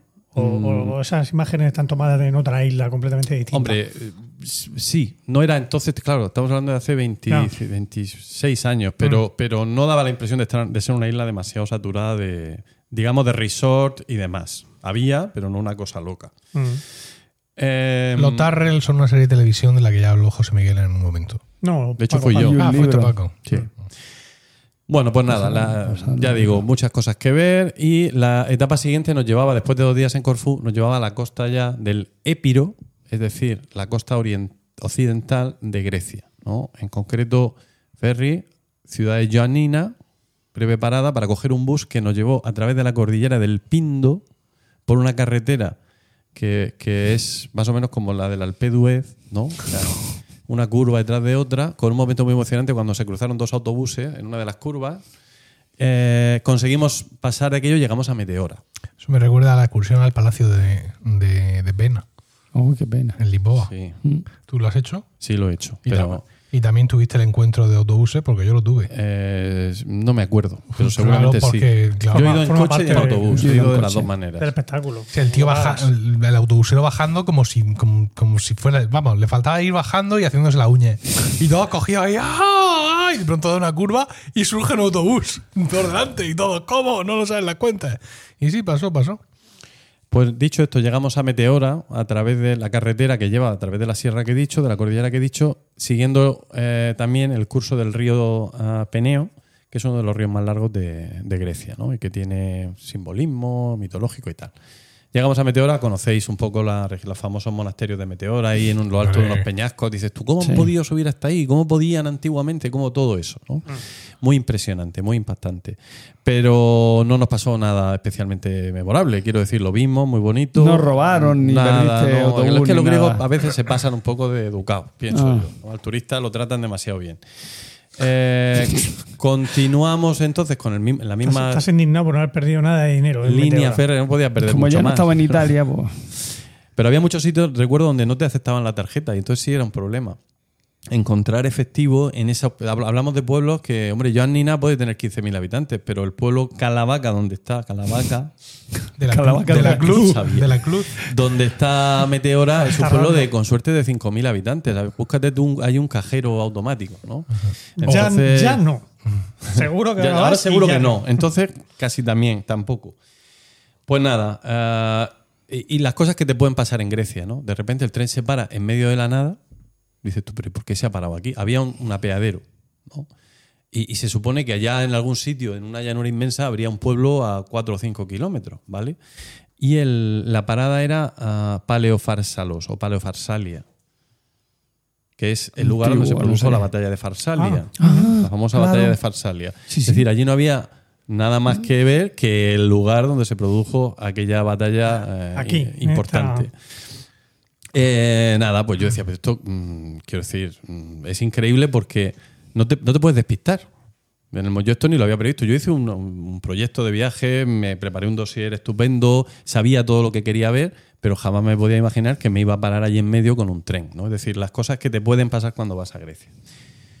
Eh, bueno, pues el- pasamos también por el famoso Valle del Tempe. El Valle del Tempe es una, es una especie de garganta que hace el río Peneo, que os he comentado, que es de una, belleza extraordinaria, pero no puedo asegurarlo porque yo estaba durmiendo. Me di cuenta después. Vaya, hemos pasado por aquí. Y llegamos al pueblo de Litójoro. Y desde el pueblo de Litójoro esto está en Tesalia, es decir, noreste de Grecia. El objetivo era ir, subir al Monte Olimpo. El Monte Olimpo es el monte más alto de, más alto de Grecia, tiene 2.900 metros de altitud y Litójoro está a, a ras de mar. Entonces el plan era, pues vamos andando hasta un pueblecito que hay un poco más adentro, dormimos allí y a la mañana siguiente, con todos nuestros arrestos, subimos al Olimpo. Plan sin fisura. No. Además conocimos gente muy maja, un grupo de polacos que iban... 2.900 metros. Sí, en eh, o sea, ese era el desnivel, digamos, así de entrada. 2.900 metros de desnivel, que tú dices, pues eso en, tres horas subiendo te lo has subido. Claro, claro, claro. Bueno, pues no, no, No, ya, No. ya fue así. intuía yo. Lo, lo bueno era que teníamos que volver sin más narices al día siguiente, o sea, no. Al día siguiente había que subir al Olimpo, bajar del Olimpo y a las 9 había que estar cogiendo el tren para volver a, a Atenas, ¿vale? Este era el plan. Entonces dormimos allí, hicimos confraternizamos en una, en una casa que alquilaba habitaciones. ¿no? De hecho, alquilaba camas. Alquilamos dos camas en una casa de, de alguien con unos polacos muy majos. Y al día siguiente salimos tempranico para el Olimpo, ¿no? Y, y, bueno, vaya, parece que está lejos, se veía allá al fondo, ¿no? Igual quedaban 15 kilómetros para llegar, o 20 para llegar a la cumbre del. Olimpo y además así, ¿no? Y un señor muy amable, ¿vais para arriba? Sí, en griego, claro. O, venís que os llevo. Entonces nos subió hasta 1100 metros, que es donde se acababa la carretera. Solo nos quedaban 2800 metros de, 1800 metros de desnivel. Y sin piolet. Sin piolet. Y, y sin campamento base. Y entonces, pues Fue cuando subimos. pensasteis que a lo mejor. Dije, lo vamos a conseguir. Hostia. Y Nuria dijo, por supuesto que sí. Contigo de líder siempre. Esas fueron sus palabras, las Sí. recuerdo como si fuera hoy. El, eh, empezamos a subir y la gente, la verdad, que, que una, que una fraternidad entre la gente que sube, ¿no? la gente que baja también, todo el mundo te saludaba, Yasu, Yasas, tal, que es el griego para hola y tal. ¿Por qué te estás mesando la cabeza? Vamos a ver, ¿qué me vas a decir ahora? 1800 metros de desnivel. Era lo que teníamos que hacer. Pero eso es muchísimo. Sí. Una carrera de estas de, de las que hace, de las que hago yo, si ya sube de 1000 ya en, en 20 kilómetros ya es durísima, con que no te quiero contar. Bueno, si sube de 1500 ya es durísima. 1800. Vale, pues te cuento lo que pasó. Lo que pasó es que empezamos a subir, a subir, a subir, y cuando llevábamos unas cuatro horas subiendo, yo no sé decir, yo diría que unas cuatro horas, llegamos a un refugio que había a 2.500 metros de altura más o menos. No te quedan 300. Me quedaban 400, ahí Porque se lo- veían lo, ya... subió el hombre ese en la moto. No, le subió hasta los mil, no Hasta sé cuánto. 1100, sí. 1100. Sí, sí. El- ahí se veían ya los, los picos de los míticas, que es como se llama la cumbre del, del Olimpo, pero nos dimos cuenta, como Willy Fogg, de que no nos daba tiempo a subir y luego estar a tiempo en el tren. Entonces nos paramos allí a tomar un refrigerio y bajamos del Olimpo. La cuesta abajo es mucho más rápido, todo el mundo lo sabe. Entonces, pues en tres horas estábamos abajo. O sea, cuatro de subir, una de comer, tres de bajar. En ocho horas habíamos cumplido con nuestra Bien, ruta. bien. Estás orgulloso de Muy orgulloso los de jóvenes ti. que eran ¿no? y, de, y de Nuria. Y de porque Nuria, tengo sí. que decir que en la subida había momentos que le tenía que decir a Nuria, para un poco porque no te puedo seguir. Una cabra, una cabra. muy bien. Bueno, pues... Pero ¿y la moto que os subió? Luego. No, no, era un ¿Os está coche, no era una moto, coche, era, era un coche. No, él subía a hacer lo mismo. Él quería, Ah. iba a hacer su ruta andando. Entonces él con su, llegó, dejó el coche en la parada de tal y, y subió andando a su ritmo, que era mucho mayor que el nuestro seguramente. Bueno, nos bajamos del Olimpo. Teníamos dos opciones, una decisión que tomar. ¿Vamos a Atenas o pasamos de Atenas y lo dejamos para el final? Pues decidimos, venga, vamos a dejar Atenas para el final, los últimos 3-4 días, y, y vamos a seguir hacia el Peloponeso. El Peloponeso es una península en la antigüedad famosa por ciudades como Esparta, Corinto, Argos y, y sur, Micenas también. El, sí, el sur oeste de Grecia. Eh, claro, el, el tren que cogimos nos deja en la estación central de Atenas, a eso de las 11 de la noche. El tren siguiente sale a las 7 de la mañana. ¿Qué hacemos? Pues ver un poco Atenas. Abra- No, a abrazarme a la cartera y, y al monedero y hacerme un ovillo y dormirme. Y dormirte en la estación central de Atenas, que se cierra y allí nos quedamos los dos solos, no dentro de la estación, sino fuera, en el Sí. andén de la estación, durmiendo. Ahí es lo que habrías hecho tú, ¿no? Sí, Diego? sí, sí, eso lo Vale. he hecho yo bastante. Y diciendo, mejor, porque así mañana, cuando llegue el tren, estamos los primeros en la cola. Eso es lo que decíamos nosotros. Se masca la tragedia. Y, no, y nos damos con el codo así, ¿eh? Que lo hemos hecho bien. Conseguimos dormir. Y ya conforme eh, alboreaba, empezó a llegar gente. Pues, pobrecito. Ahora, viene- ahora vendrán a entrar los primeros, pero no. Empezó a llenarse, claro. En, en ese momento caímos que era 1 de agosto. 1 de agosto, Vacaciones. Estación Central de Atenas, tren que va hacia las cálidas costas del Peloponeso. Bien. Bueno, había allí, yo qué sé, en un tren, ¿cuánta gente se puede meter en un tren? Pues multiplicarlo por dos, ¿no? Todo el mundo en el tren. Pero nosotros habíamos llegado los primeros y nos sentamos los primeros, ¿no? Y, y- y íbamos tranquilos porque nos quedaban por delante cinco o seis horas hasta el destino que teníamos, pero vamos a ir descansados. Bueno, pues en un momento llega una pareja de militares Tío. y dice, señores, levántense. Pues, oiga, ¿por qué? A ver, yo estoy aquí haciendo cola. Dice, no. Dice, los militares tenemos prioridad.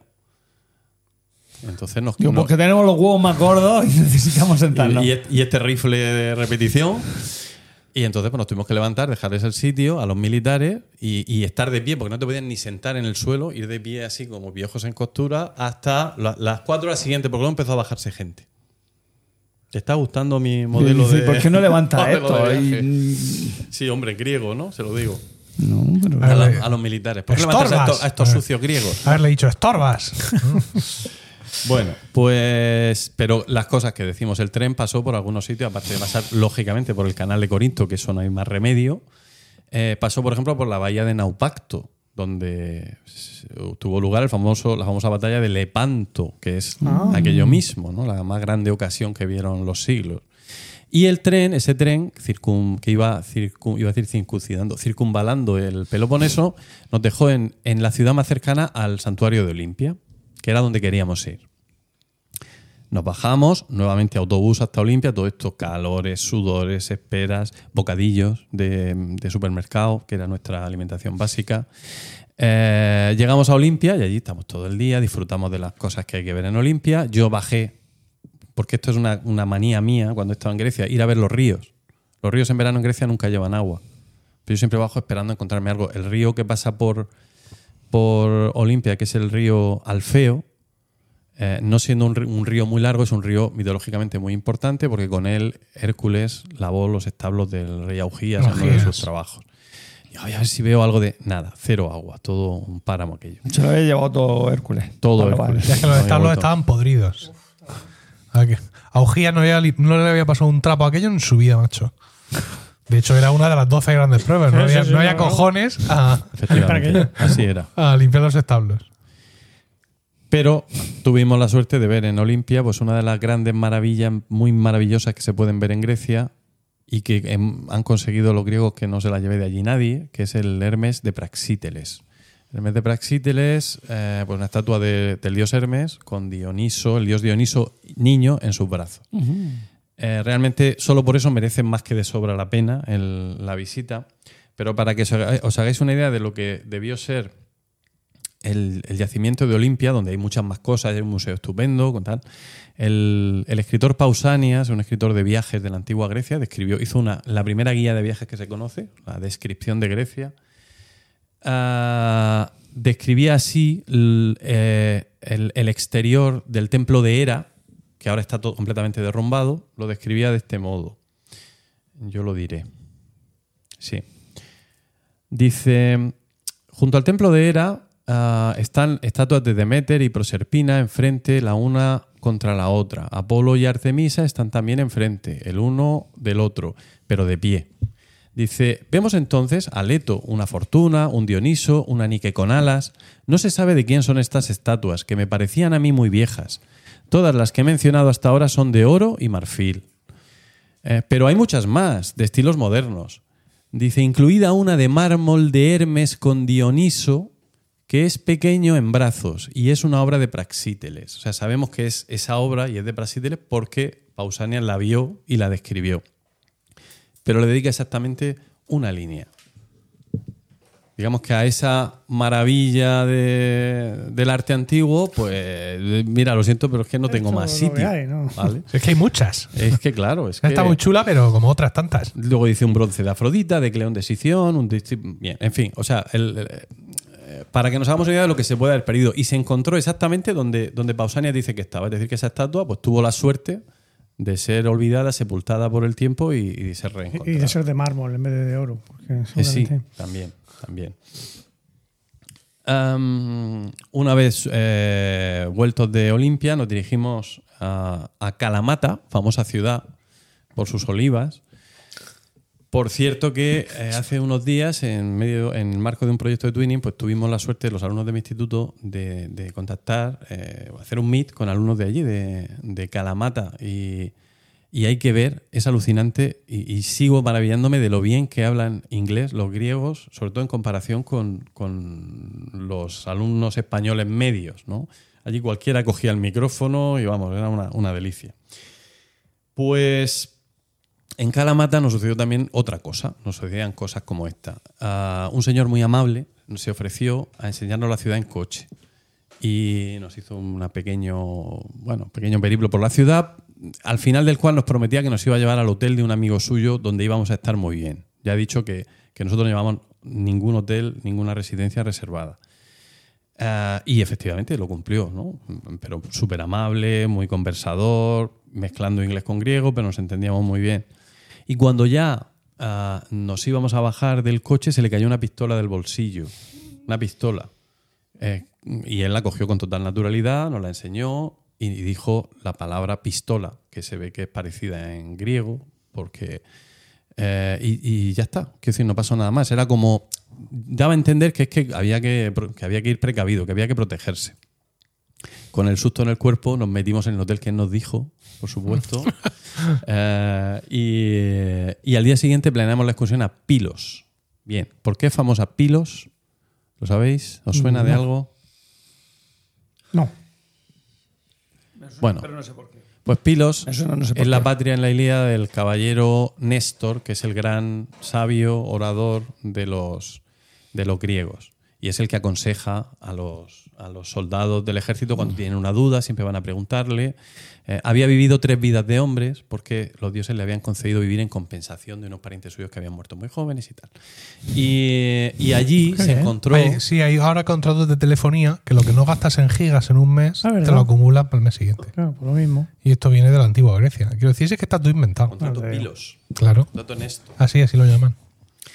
Pues am, fuimos buscando el palacio de, de Néstor y, y lo conseguimos. Conseguimos llegar allí, estaba muy lejos de la ciudad de Pilos, pero era lunes y estaba cerrado. A esperar al autobús, no pudimos ver el palacio. En el autobús, eh, no venía el autobús, nos cogió un señor en su furgoneta descubierta, íbamos detrás como si fuéramos animalicos. Y antes de llegar a Pilos le pedimos parar, porque allí delante de nosotros estaba el, el golfo de, de, yo lo diría, la bahía de Navarino, con la isla de Esfacteria. Son dos lugares importantes, la bahía de Navarino por una batalla de la Revolución Griega y la isla de Esfacteria por un suceso de la guerra del Peloponeso que fue fundamental. Bueno, pues allí, eh, por supuesto, no había ningún tipo de, de anuncio ni de aviso. Nos bañamos allí mismo por el gusto de bañarnos, estaba sucísimo, todo asqueroso.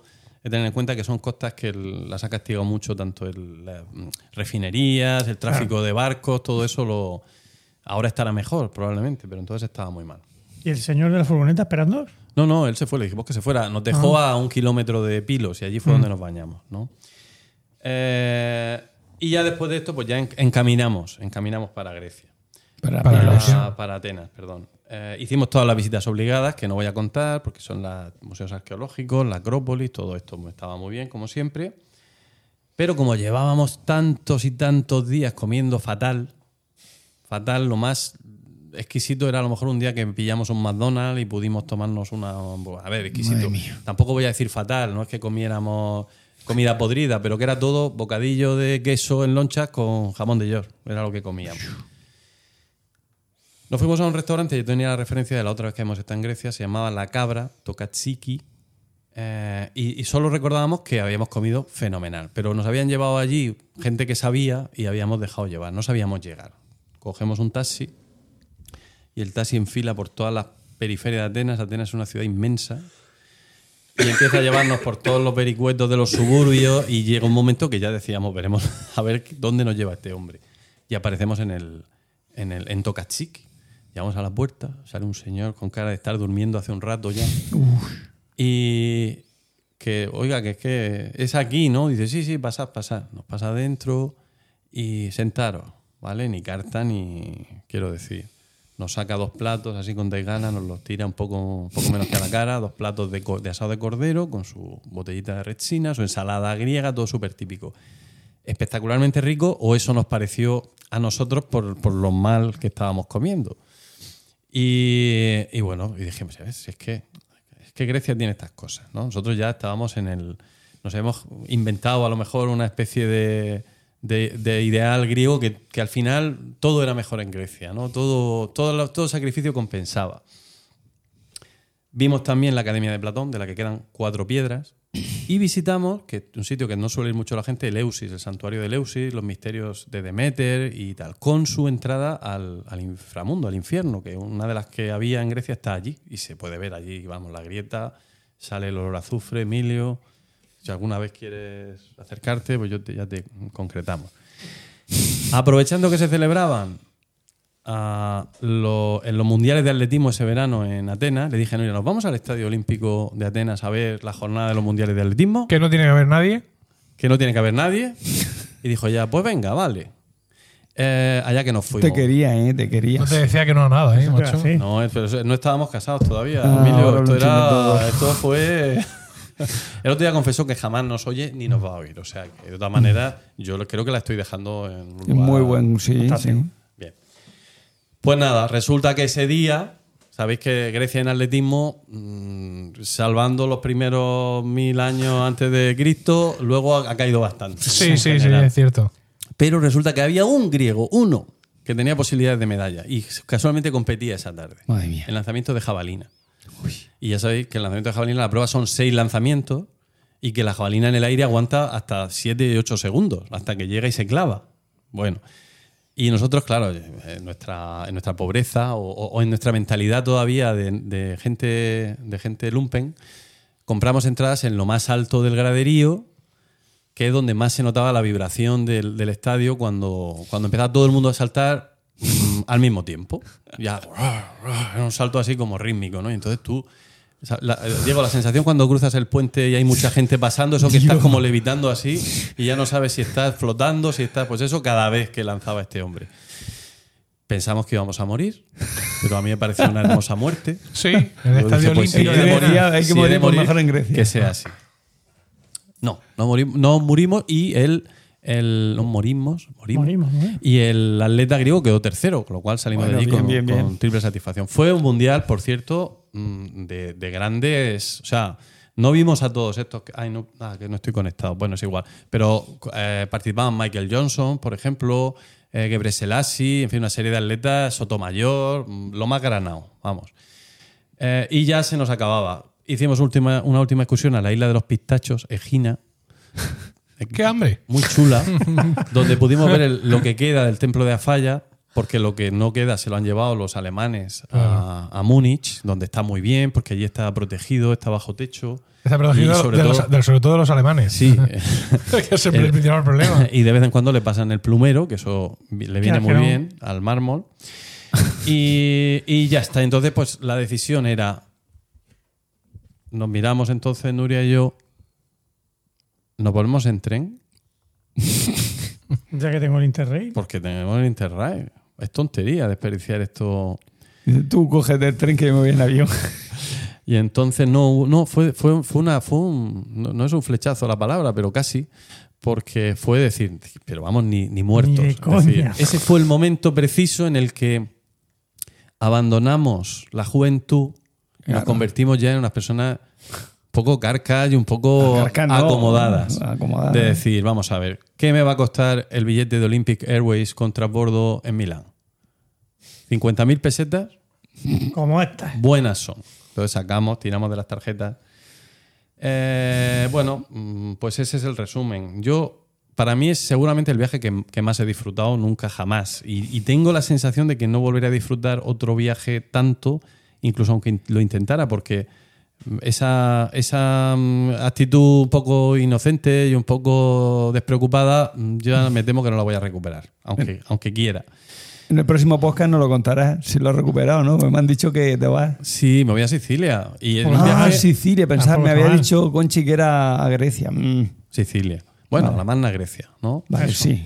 Pues nada, pues ya hablaremos de eso. Pero, pero vamos, a mí me sirve eh, un poco este recuerdo para pensar. A mí me gustaría que mis hijos hicieran esto también, que, que, pudieran irse, no voy a decir a lo loco. Siempre la tarjeta de crédito hay que llevarla y el documento de identidad también, pero sin miedo, ¿no? Y tengo la sensación, no sé si mi hija quizás sí, mi hijo seguramente no, van a querer hacerlo. El mundo está ahora muy raro y a la gente le da mucho miedo todo.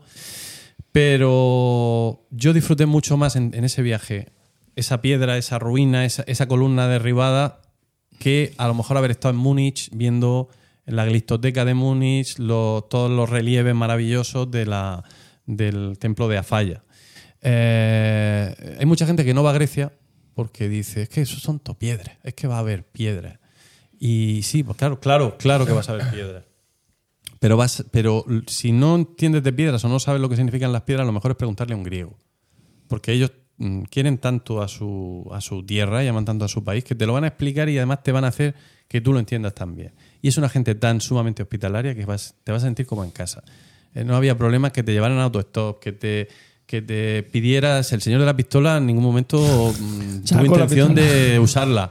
Entonces, Muy quiero decir- maravilloso todo, ¿no? O sea, idílico. o sea, yo de verdad, tengo- además tengo fotos, eh, seguramente sacaré alguna y te la mandaré para que la pongas en el Discord y la gente pueda ver o, los jóvenes O incluso la puedes poner tú mismo. que éramos. Yo sí puedo hacer eso. ¿Tengo privilegio o no me, o Eh, me todos, bloqueará? Todos tienen vale. privilegios. Me bloqueó aquella vez. Sí. Pues eso, hay que ir más a Grecia y tenemos que pedir, por favor, a todos estos países roñosos, mm, expoliadores, ladrones, Que devuelvan. como por ejemplo Al- Alemania, como por ejemplo Inglaterra y todos en general. O que, o que paguen un. No, no, no, que devuelvan. No, no, que que devuelvan. Que devuelvan. Que devuelvan ya, que ya está bien, que ya los habéis exprimido bastante. Devolverlo. Si, es de lo- si va a estar mejor allí, si es que los van a apreciar más. Y además queda mucho más bonito. En, no te digo a- ahí a la intemperie, pero vamos, eh, donde tienen que Una estar. cosa bien. Es que eh, tus hijos no van a poder hacer ese viaje. O sea, más allá de, ¿Por qué? de la situación geopolítica ahora mismo o del carácter de tus hijos o, o de los nuestros, porque muchas de las cosas que tú has comentado, muchas de tus anécdotas, hoy no tienen sentido. Ninguno. Nosotros hoy no viajaríamos, no haríamos ese viaje con una gran cantidad de efectivo. Ah, claro. Estamos hiperconectados. Mientras te estás bajando del tren, estás reservando un Airbnb en no sé dónde. Porque además, como el turismo está mucho más masificado, o haces eso, o lo de dormir en la estación no va a ser una opción, va a ser una obligación. Entonces, parte del encanto se ha perdido. Es un poco como cuando Juan y yo, que por cierto que viene la semana que viene, viene el jueves santo, finalmente, me dijo que no, pero sí. Eh, cuando mm, estamos repasando los capítulos de Friends para colegas, tu podcast sobre Friends, muchas de las escenas, o algunas de las escenas de, lo- de la- de las situaciones cómicas, hoy no tienen sentido. Porque llamas por el móvil. En, en un momento y todo queda resuelto. Pero esas historias de "Y te lo he llamado y le he dejado un mensaje que él no ha escuchado en el contestador automático de cinta de su casa. ¿Vale? Eso forma parte la, de la narración de entonces y gran parte de las cosas que tú has contado hoy no son posibles porque vivimos en otro tipo de mundo. Ya nadie alquila de esa forma habitaciones sueltas, camas sueltas en su, en su casa. O sea, eh, eh, no es ya que, que a ti te falte. ¿Cómo que no? Sí. Claro que sí. No. Sí. No es ya que, que a ti te falte la inocencia o que le falte a tus hijos o que les falta falte el mundo. la aventura. Efectivamente, es el mundo el que ha cambiado. ¿no? Pues Grecia no. Por desgracia. Por Grecia. Bueno, pero tú ahora te vas a ir a Sicilia, ¿no? Co- Coincidiendo seguramente con una grabación de Están locos estos romanos, como si lo hubiera. Eh, hombre, me imagino que aprovecharéis para poner una, claro. Sí, si nos dices la fecha lo puedo dejar No, pues cerrado ya que hoy. viene, de no- jueves a jueves de la semana que viene. No está el jueves. ¿Cómo que de la Santo? ¿Que no estás en Jueves Santo? Este año tampoco. Pero lo dije ya, ya hace- te, hace ya te admiraste, ya te, ya te echaste las manos a la cabeza, no te las eches otra vez. Hace tiempo que lo sabíamos, sí. No he oído nada. Un trombón triste, Oh, como mi corazón. Pues sí. Vosotros estaréis en Jueves Hombre, Santo. Sí, lo que pasa es que que llevar a mi hijo pequeño Coño, al a los fútbol. Pero no, pero estaré para ¿Cómo comer que al estoy. fútbol? Si es Jueves Santo. Ya, pero hay un torneo en Molina de fútbol. El torneo de ateos. Sí, pues debe de ser. pero- Ateos por el fútbol. Pues sí. Ateos Y- unidos por el y balón. juega a la una y tal. O sea que al ensayo no puedo estar, pero luego para comer sí. Ah, venga, vale. ¿Dónde vamos ahí? Sabe nada. No sé, ya no sé. veremos. ¿Tenemos, Vamos, un, bueno. ¿Tenemos un restaurante griego aquí, en Murcia? Sí, seguro, ¿no? No que yo sepa. Para Calú. Pues mira, entonces un dicho, kebab lo vamos a poner en la lista de, gra- de graves faltas mm, Pues es un de, la restauración murciana que no tenemos ni griego ni un sitio donde pongan cachupo. Oh. Vaya. Todo estos son modelos de negocio que estamos dejando. Mira que en Águilas Sí. está el, Menéndez. el mejor el, el mejor mejor mm, fabada. la mejor fabada fuera de sí, sí, sí, sí, la tengo controlada yo. No la. Bueno, mira, tenemos un objetivo. Nada. Lo mismo. mm, Vámonos a Águila eh, el jueves te- santo. no, consultamos con Paco y su agenda. Claro. Y lo mismo nos podemos ir un fin de semana a comer águilas a la fabada esa. Ahora que, ahora que viene el buen tiempo. Bueno, eh, ¿seguimos? Sí. Venga.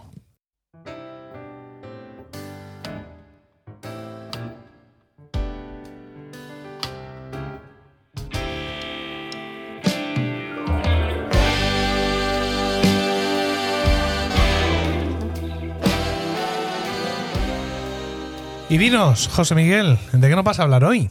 Pues mira, Estás, estás emocionado, estás de anfitrión, Sí, sí, sí, estás sí. aquí en tu casa, está tu perro metido en un columpio. eh, tengo una caja de fruta. Un cometido. ¿Un columpio?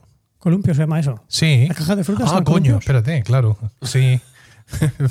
Estoy hablando con no iniciados. Es- es- no le discutas a uno que de la huerta, hombre. Vale, vale, sí, perdón. bueno, yo no sé qué es de la vuelta. Yo no nací, no un caballón, pero es un columpio. Bueno, fíjate. Una caja de fruta es un columpio. Ah, mira. ¿Vale? La, la típica caja de plástico de cierta altura. A ver, esa no es muy alta. No, no ah, no, está alta. bien, está bien, Y esa es plegable. Está bien.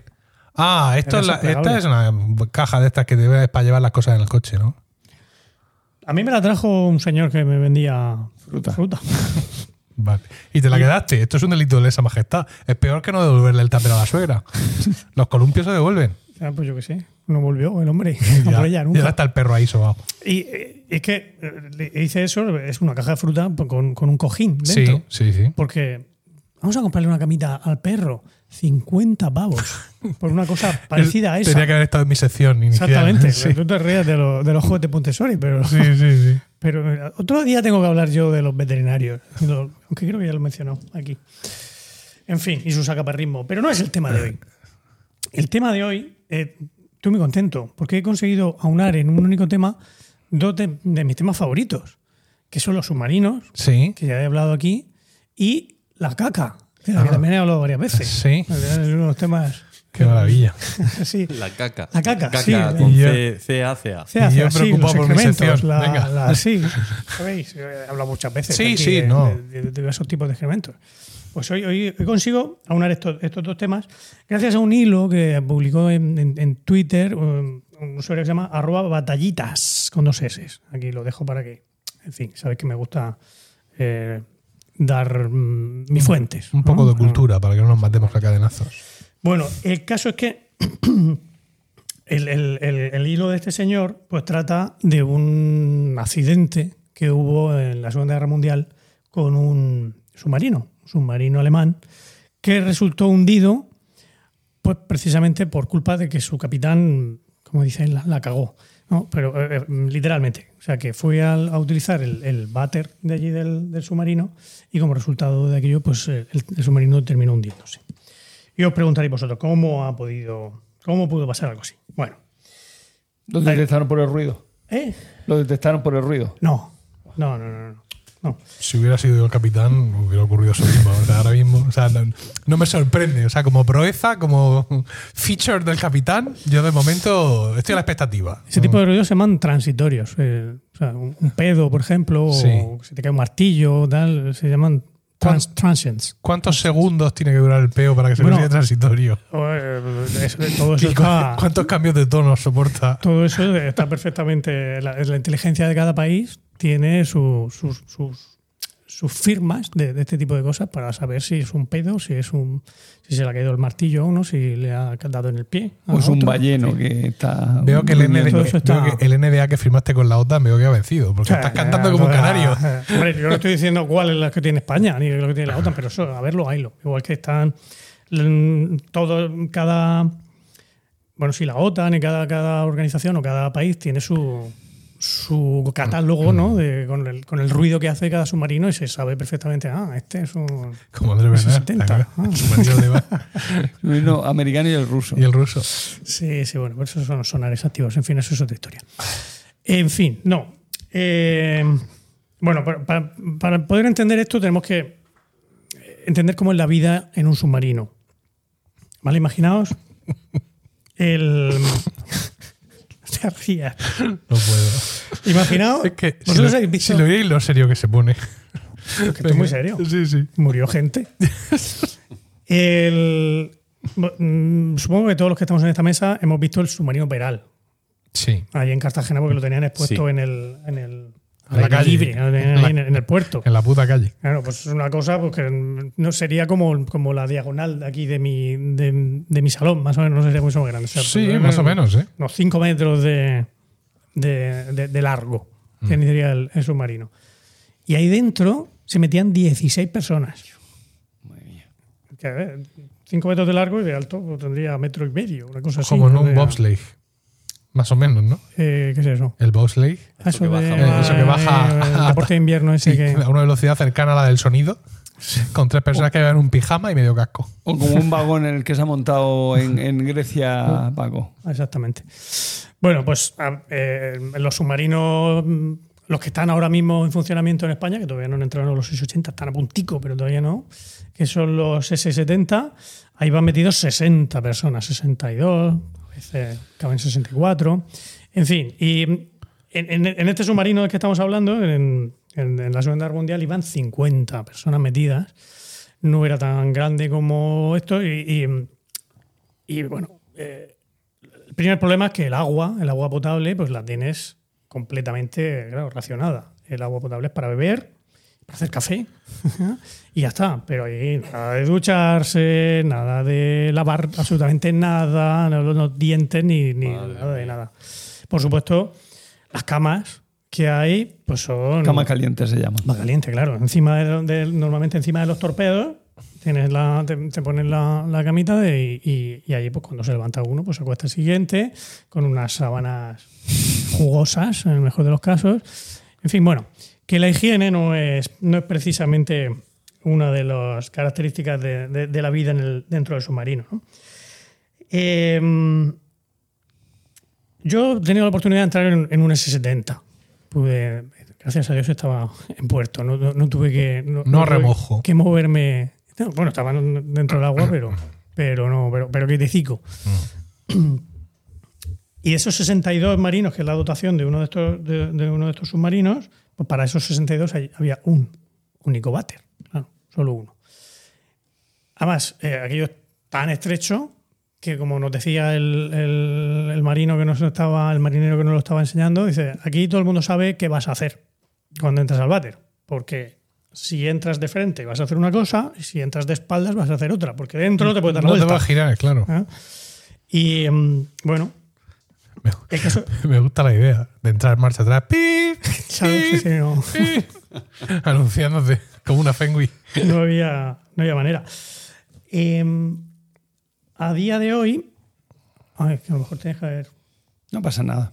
No, el- me lo guardo para la próxima. Pero que, Que a las nueve y media llega el muchacho. pero que han cogido el ave en Valencia.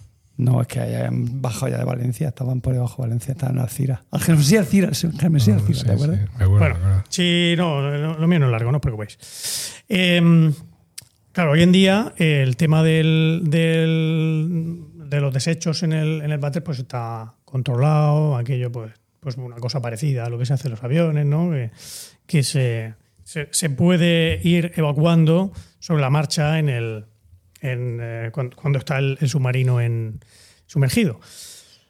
Mm, pero claro, en aquella época no, en la Segunda Guerra Mundial, en bueno, la mayoría de submarinos no podían hacer eso, porque claro, tú no puedes abrir una ventanica y ala, agua va. O sea, que lo que pasaba en la Te pega entra el se agua, quedaba en ¿no? la pega. Aquello se quedaba allí, había que ir almacenándolo. Evidentemente, sin agua, no podías lavar el váter tampoco. Hostia, Y aquello se iba llenando un, un depósito. empiezo a comprender. Y cuando, cuando se llenaba el depósito, pues no había más remedio. Bueno, si querías vaciar el depósito, lo único que podías hacer era subir. Subir a la superficie y allá abrir la escotilla y, y tirar el, El cubo de vaciarlo, mierda. exactamente. Pero claro, los submarinos, esto que creo que ya lo he contado aquí, los submarinos solo sirven si no se detectan, si, están, si son invisibles. En el momento en que tú sales a la superficie, eso es una mierda el submarino. O sea, Literalmente. No, no sirve para nada. Es, es- es pacto de los aviones, de los otros barcos y se lo, se lo cepillan en cualquier momento. De ahí el interés de, de los mm, de los submarinos que no son que no son diésel, como, como era este submarino de la Segunda Guerra Mundial y los submarinos, los 70 y la inmensa mayoría de, submarinos que tenemos ahora. Que el problema con ellos es eso, ¿no? Que mm, mientras están sumergidos funcionan con baterías, con baterías, imaginaos un, un porrón de baterías como la que hay en vuestro coche, puestas allí en, en serie, y con eso es con lo que con lo que funciona hasta que se gasta la batería, entonces hay que subir, enchufar el motor diésel para recargar las baterías. Y ahí es donde están esperando. Claro, están esperando. Y si no te han visto, ya tu columna de humo del, del motor diésel ya les dice, les dice más o menos dónde, dónde estáis, ¿no? Bueno, pues. De ahí el, el- el interés de los submarinos nucleares, claro. Todo Exactamente. eso- Claro, un submarino nuclear no tienen ninguno de estos problemas. Tienen el, hay- había submarinos nucleares soviéticos que tenían dentro eh, gimnasio y piscina. Había una, una piscina pequeña, pero una piscina, al fin y al cabo. Y te podías tirar debajo del agua, como siempre decían eso, la, autonomía del submarino nuclear bajo el agua es la supervivencia de la tripulación, lo que sea capaz de, de- de sobrevivir la tripulación. Por lo demás no tiene, no tiene ningún inconveniente el submarino en estar. Y tratándose de Rusia, hay un porcentaje que estamos dispuestos a asumir. ¿no? Efectivamente. Y el tema de la renovación del aire, porque No, eso no es problema, eso está. Eso es, está ya- sí, eso se está resuelto. y Sí, se con el, sí, sí, con el, con el agua mezcla. se, se genera oxígeno y no, no hay ningún problema. El, el- el aire no es problema. Mientras funcionen los, los sistemas de renovación del, del este. Qué misterios. Bueno, el caso es ese, ¿no? Que el. Que el. Que el váter, pues, mm, era un, medio más pues de- revelar tu posición. Entonces, a los alemanes se les ocurrió un sistema para eh, no, tener que, no tener que hacer eso. Era una cosa parecida a, lo que se hace con los torpedos. Que, al final lo que haces es lanzarlos con, con- aire comprimido, lanzarlos y ese mismo aire es el que aumenta la presión interna de manera que la presión externa no se, se compensen y que no entre el agua. De hecho, esta era realmente la, la novedad, este de los torpedos me refiero, era la novedad que introducía el, el submarino Peral, que siempre aquí en Murcia decimos siempre que era el primer submarino, no es el primer submarino, el submarino Peral es el primer submarino que podía lanzar torpedos, o sea, por tanto el primer submarino realmente útil, que no era que no tenía una utilidad meramente científica o, o recreativa, ¿no? que, que de verdad era un- un- la primera arma, de verdad. ¿no? Bueno, pues el caso es que eso, el, el, el sistema este permitía hacer algo parecido con, con la mierda del, que se había generado dentro del submarino. La lanzaban sobre la marcha. El problemilla que tenía es que era un sistema súper complejo, muy complicado de manejar. Tan complicado que había que tener un señor dedicado expresamente a eso, a, tirar, a tirar de la cadena. Había un señor en el, submarino alemán que era el encargado de, oye, que por favor, mm, dale aquello que yo ya he terminado mi, mi misión. Y entonces, pues el, señor iba, empezaba allí a manejar válvulas, para arriba para abajo, manecillas de un, de un lado para otro y conseguía expulsar el- la carga. Pero parece ser que el, el, pues el, el- capitán del, del submarino este en cuestión, que era un, el U-1206, pues un día se encontraba él eh, especialmente flamenco y dijo, esto no voy a llamar yo aquí a nadie para que resuelva mi, eh, mi problema. Y se puso él a, a manejar las válvulas para, para lanzar la caca. Y se equivocó. Se equivocó, era tan complicado aquello, pues se equivocó y empezó el agua a entrar a través del, a través del váter. Empezó a, a arrastrar lo que él había dejado allí y aparte pues a entrar mucha más agua desde, desde fuera y empezó a inundar aquello poco a poco, el agua eh, empezó a recalar en, en la- el habitáculo que había debajo, que es precisamente donde estaban las baterías, son baterías químicas, que en contacto con el agua salada, empezaron a soltar cloro, gas de cloro, y aquello se puso, se puso muy feo, ¿no? Y entonces, pues el capitán no tuvo más remedio que ordenar el- la emersión, ¿no? salir a, a superficie. Y como dio la fatalidad de que estaban cerca de las costas eh, escocesas, estaban por ahí por el Mar del Norte, pues los señores de la RAF enseguida llegaron allí y empezaron a, a- a atacar aquello. Y el, pues no tuvieron tampoco más. el- la, la decisión final del, del capitán fue hundir el mismo el, el submarino para evitar que el que la tecnología del váter, entre otras cosas, ¿no? Sí, sí, y de todo no lo demás, Dios. Eh, cayera en poder de, los británicos. Pero bueno, aquí entra, entra una, una cosa bueno, que, nos hace dudar un poquito de- de la historia tal como la contaron los propios alemanes. Y es la fecha, la fecha en que pasó esto. Esto fue el 14 de abril de 1945. Es decir, 15 días antes, 16, de que se suicidara Hitler. Se suicidó el, el 30 de abril. Y bueno, luego el 8 o el 9 de mayo, eh, según a quien le preguntes, cuando se firmó el- la rendición de, de- Alemania, ¿no? O sea que fue, faltaba eso, ni un mes para, para firmar la rendición. Entonces parece ser que eh, la, la cuestión era que, que el- eh, la- dotación del submarino lo que quería era Rendirse. rendirse y a tomar por culo, ¿no? Pero para evitar que luego en el, en el campo de los de prisioneros los propios alemanes que estuvieran allí los acusaran de traidores, pues inventaron toda la historia esta del váter. No sé yo qué mejor, ¿eh? Pues eso digo yo. No tengo, no tengo muy claro. Al final, claro, murió, uno de ellos murió, creo. Murieron algunos de los, como, como resultado del ataque de, de la RAF, pues murieron algunos de los integrantes del- de la votación. O envenenados por cloro. Mezclado con mierda. ¿Quién sabe? Efectivamente, sí, no sé qué, qué era mejor, qué era peor. Y, y nada, pues ahí terminó la historia del, del, del, del váter del, del U1206.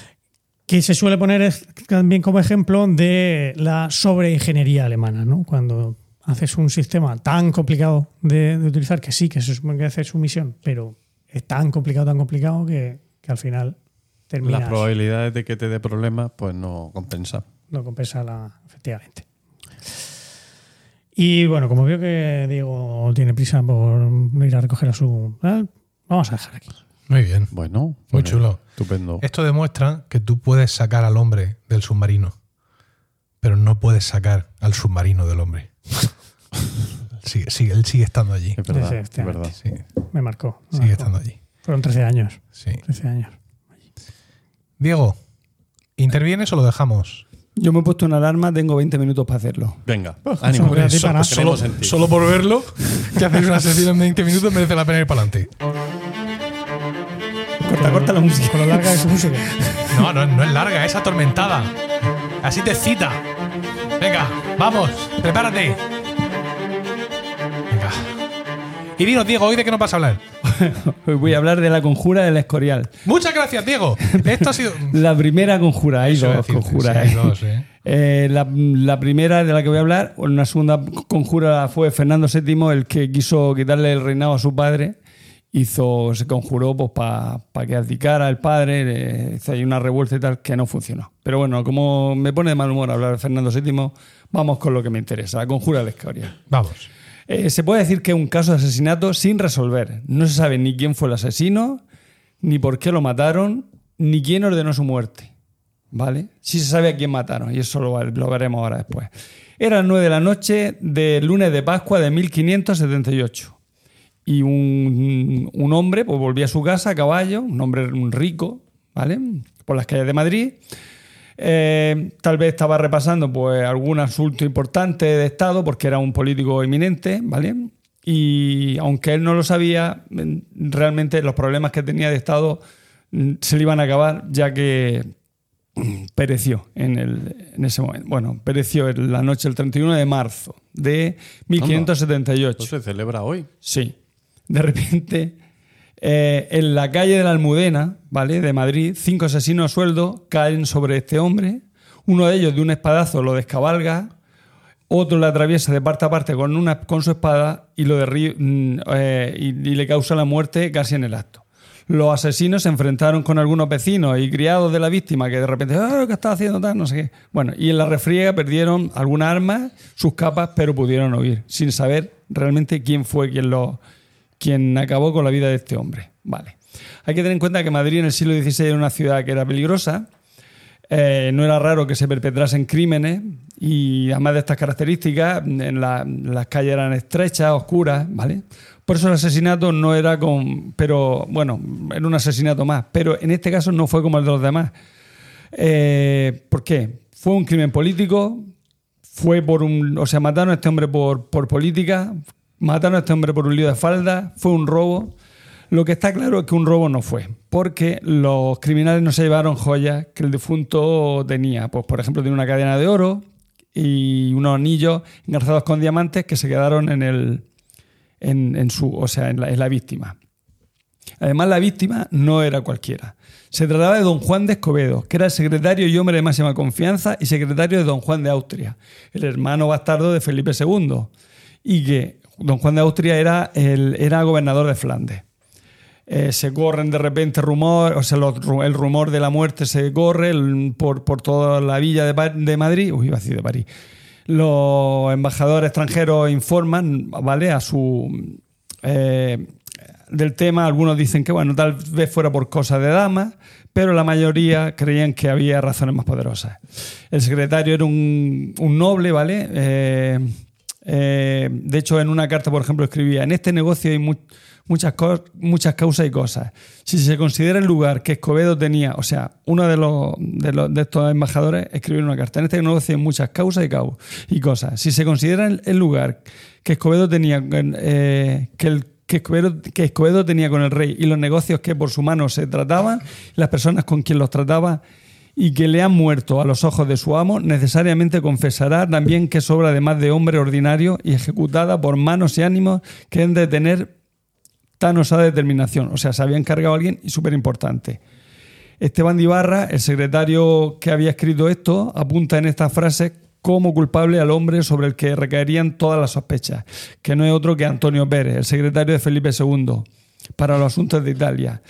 Eh, a, este hombre, a este personaje, que el principal se, considera que fue el principal sospechoso, hay que, hay que añadir a la princesa de Éboli, de la que hablamos ya como, como amante de, de- de Felipe II. Es esta que tenía el parche en el ojo, ¿vale?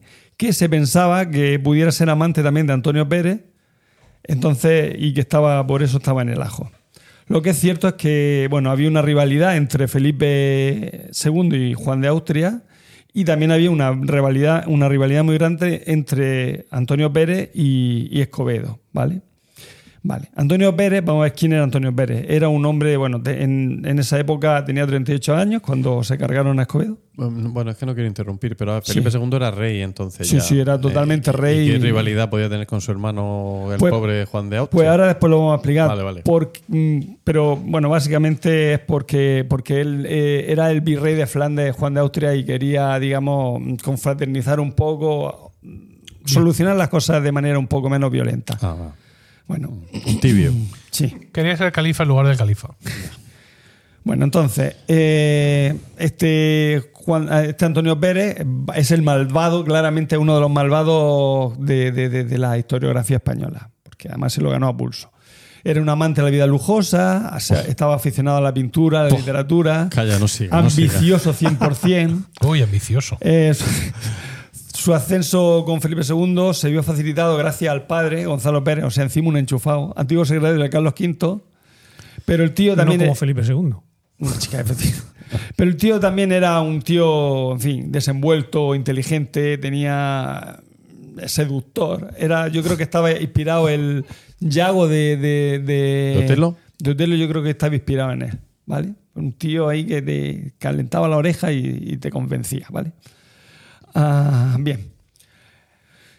Pero además el- su cargo político no le, no le bastaba, entonces Antonio Pérez también aprovechó la posición que tenía como secretario de, de Felipe II para traficar eh, con influencias, cargos y obtener beneficios económicos, ¿vale? Eh, de hecho, los embajadores extranjeros lo visitaban en, una mansión que tenía a las de Madrid, le daban regalos de los príncipes para ganarse el favor. O sea, que era un tío influyente allí. Cuando llega Juan de Escobedo a Madrid en 1777, enviado desde Flandes por Juan de Austria, pues este Escobedo va a visitar a Pérez amenazándolo. Le dijo, bueno, eh, digamos que, bueno, por lo menos Antonio Pérez se sintió amenazado porque, claro, de repente te viene el secretario don Juan de Austria y dice, a ver si me va a quitar a mí el chollo este que tengo yo aquí, y se pone a ser el, nuevo secretario de, de Felipe II, ¿vale? Pero ¿y por qué Juan de Austria manda a su secretario a. Pues lo mandó a Madrid a- para hablar con, con Felipe II seguramente de, de- de- de temas que tienen que ver con Flandes. ¿Pero lo mandó un rato o se trasladó entero? No, lo mandó, hombre, allí cuando te vas, el viaje Misión, largo, lo mandó de misión. Mm. Bueno, vamos a ver. Comisión eh, de servicio. eh, realmente mm, el conflicto entre Escobedo y Pérez tenía razones políticas, ¿vale? Mm, Vamos a ver que eh, Flandes tenía una, estaba en una situación compleja. De hecho, Pérez recomendó en su día a Escobedo para que trabajase con don Juan de Austria, se lo recomendó a, a- a Felipe II para que se lo mandara a su hermano. Y eh, gracias, y porque así a través de Escobedo, que era un recomendado de, de- Antonio Pérez, pues le podía contar Escobedo a Antonio Pérez, mm, podía hacer de espía. Pero eh, se hizo amigo, Escobedo se hizo amigo de don Juan de Austria, se hicieron muy buenos amigos y se le cortó el grifo a, a este, a Antonio Pérez. Eh, don, eh, don, eh, don Juan de Austria en Flandes lo que quería era quería llegar a un acuerdo de paz con los rebeldes y, y utilizar los tercios españoles en una misión de- para invadir Inglaterra. De hecho, bueno, Felipe II juzgaba que era muy temerario el, el- el- el utilizar el, eh, a los tercios para volver a invadir Inglaterra después de la que ya habían tenido. Eh, Esto era ya después de la Armada Invencible. Claro, supongo. Es que ahora mismo, eso ya no te lo puedo decir, pero seguramente sí sería. Es que yo la fecha y O yo. porque lo había propuesto su hermano y dijo, pues no. Si lo propones tú, no. Ya, como hace mi hijo. Claro. Bueno, eh, como hemos. mm, Don Juan de Austria y Escobedo habían mantenido eso, negociaciones secretas para tratar de eh, llegar a un acuerdo con los rebeldes y.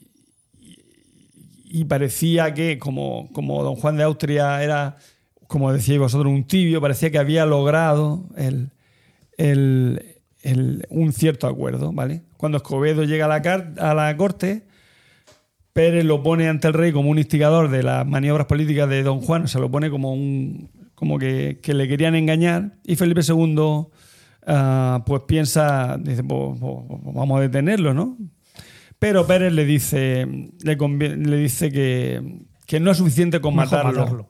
Claro, tiene que parecer un accidente, porque si te lo carga, don Juan de Austria puede encabronarse y decir, pues ahora yo aquí me, me alío a los rebeldes y te has quedado sin Flandes. Juego de Tronos. Entonces, ¿qué deciden? Efectivamente, esto es como Juego de Tronos. ¿Qué deciden? Pues que parezca un accidente ¿cómo? Pues envenenándolo.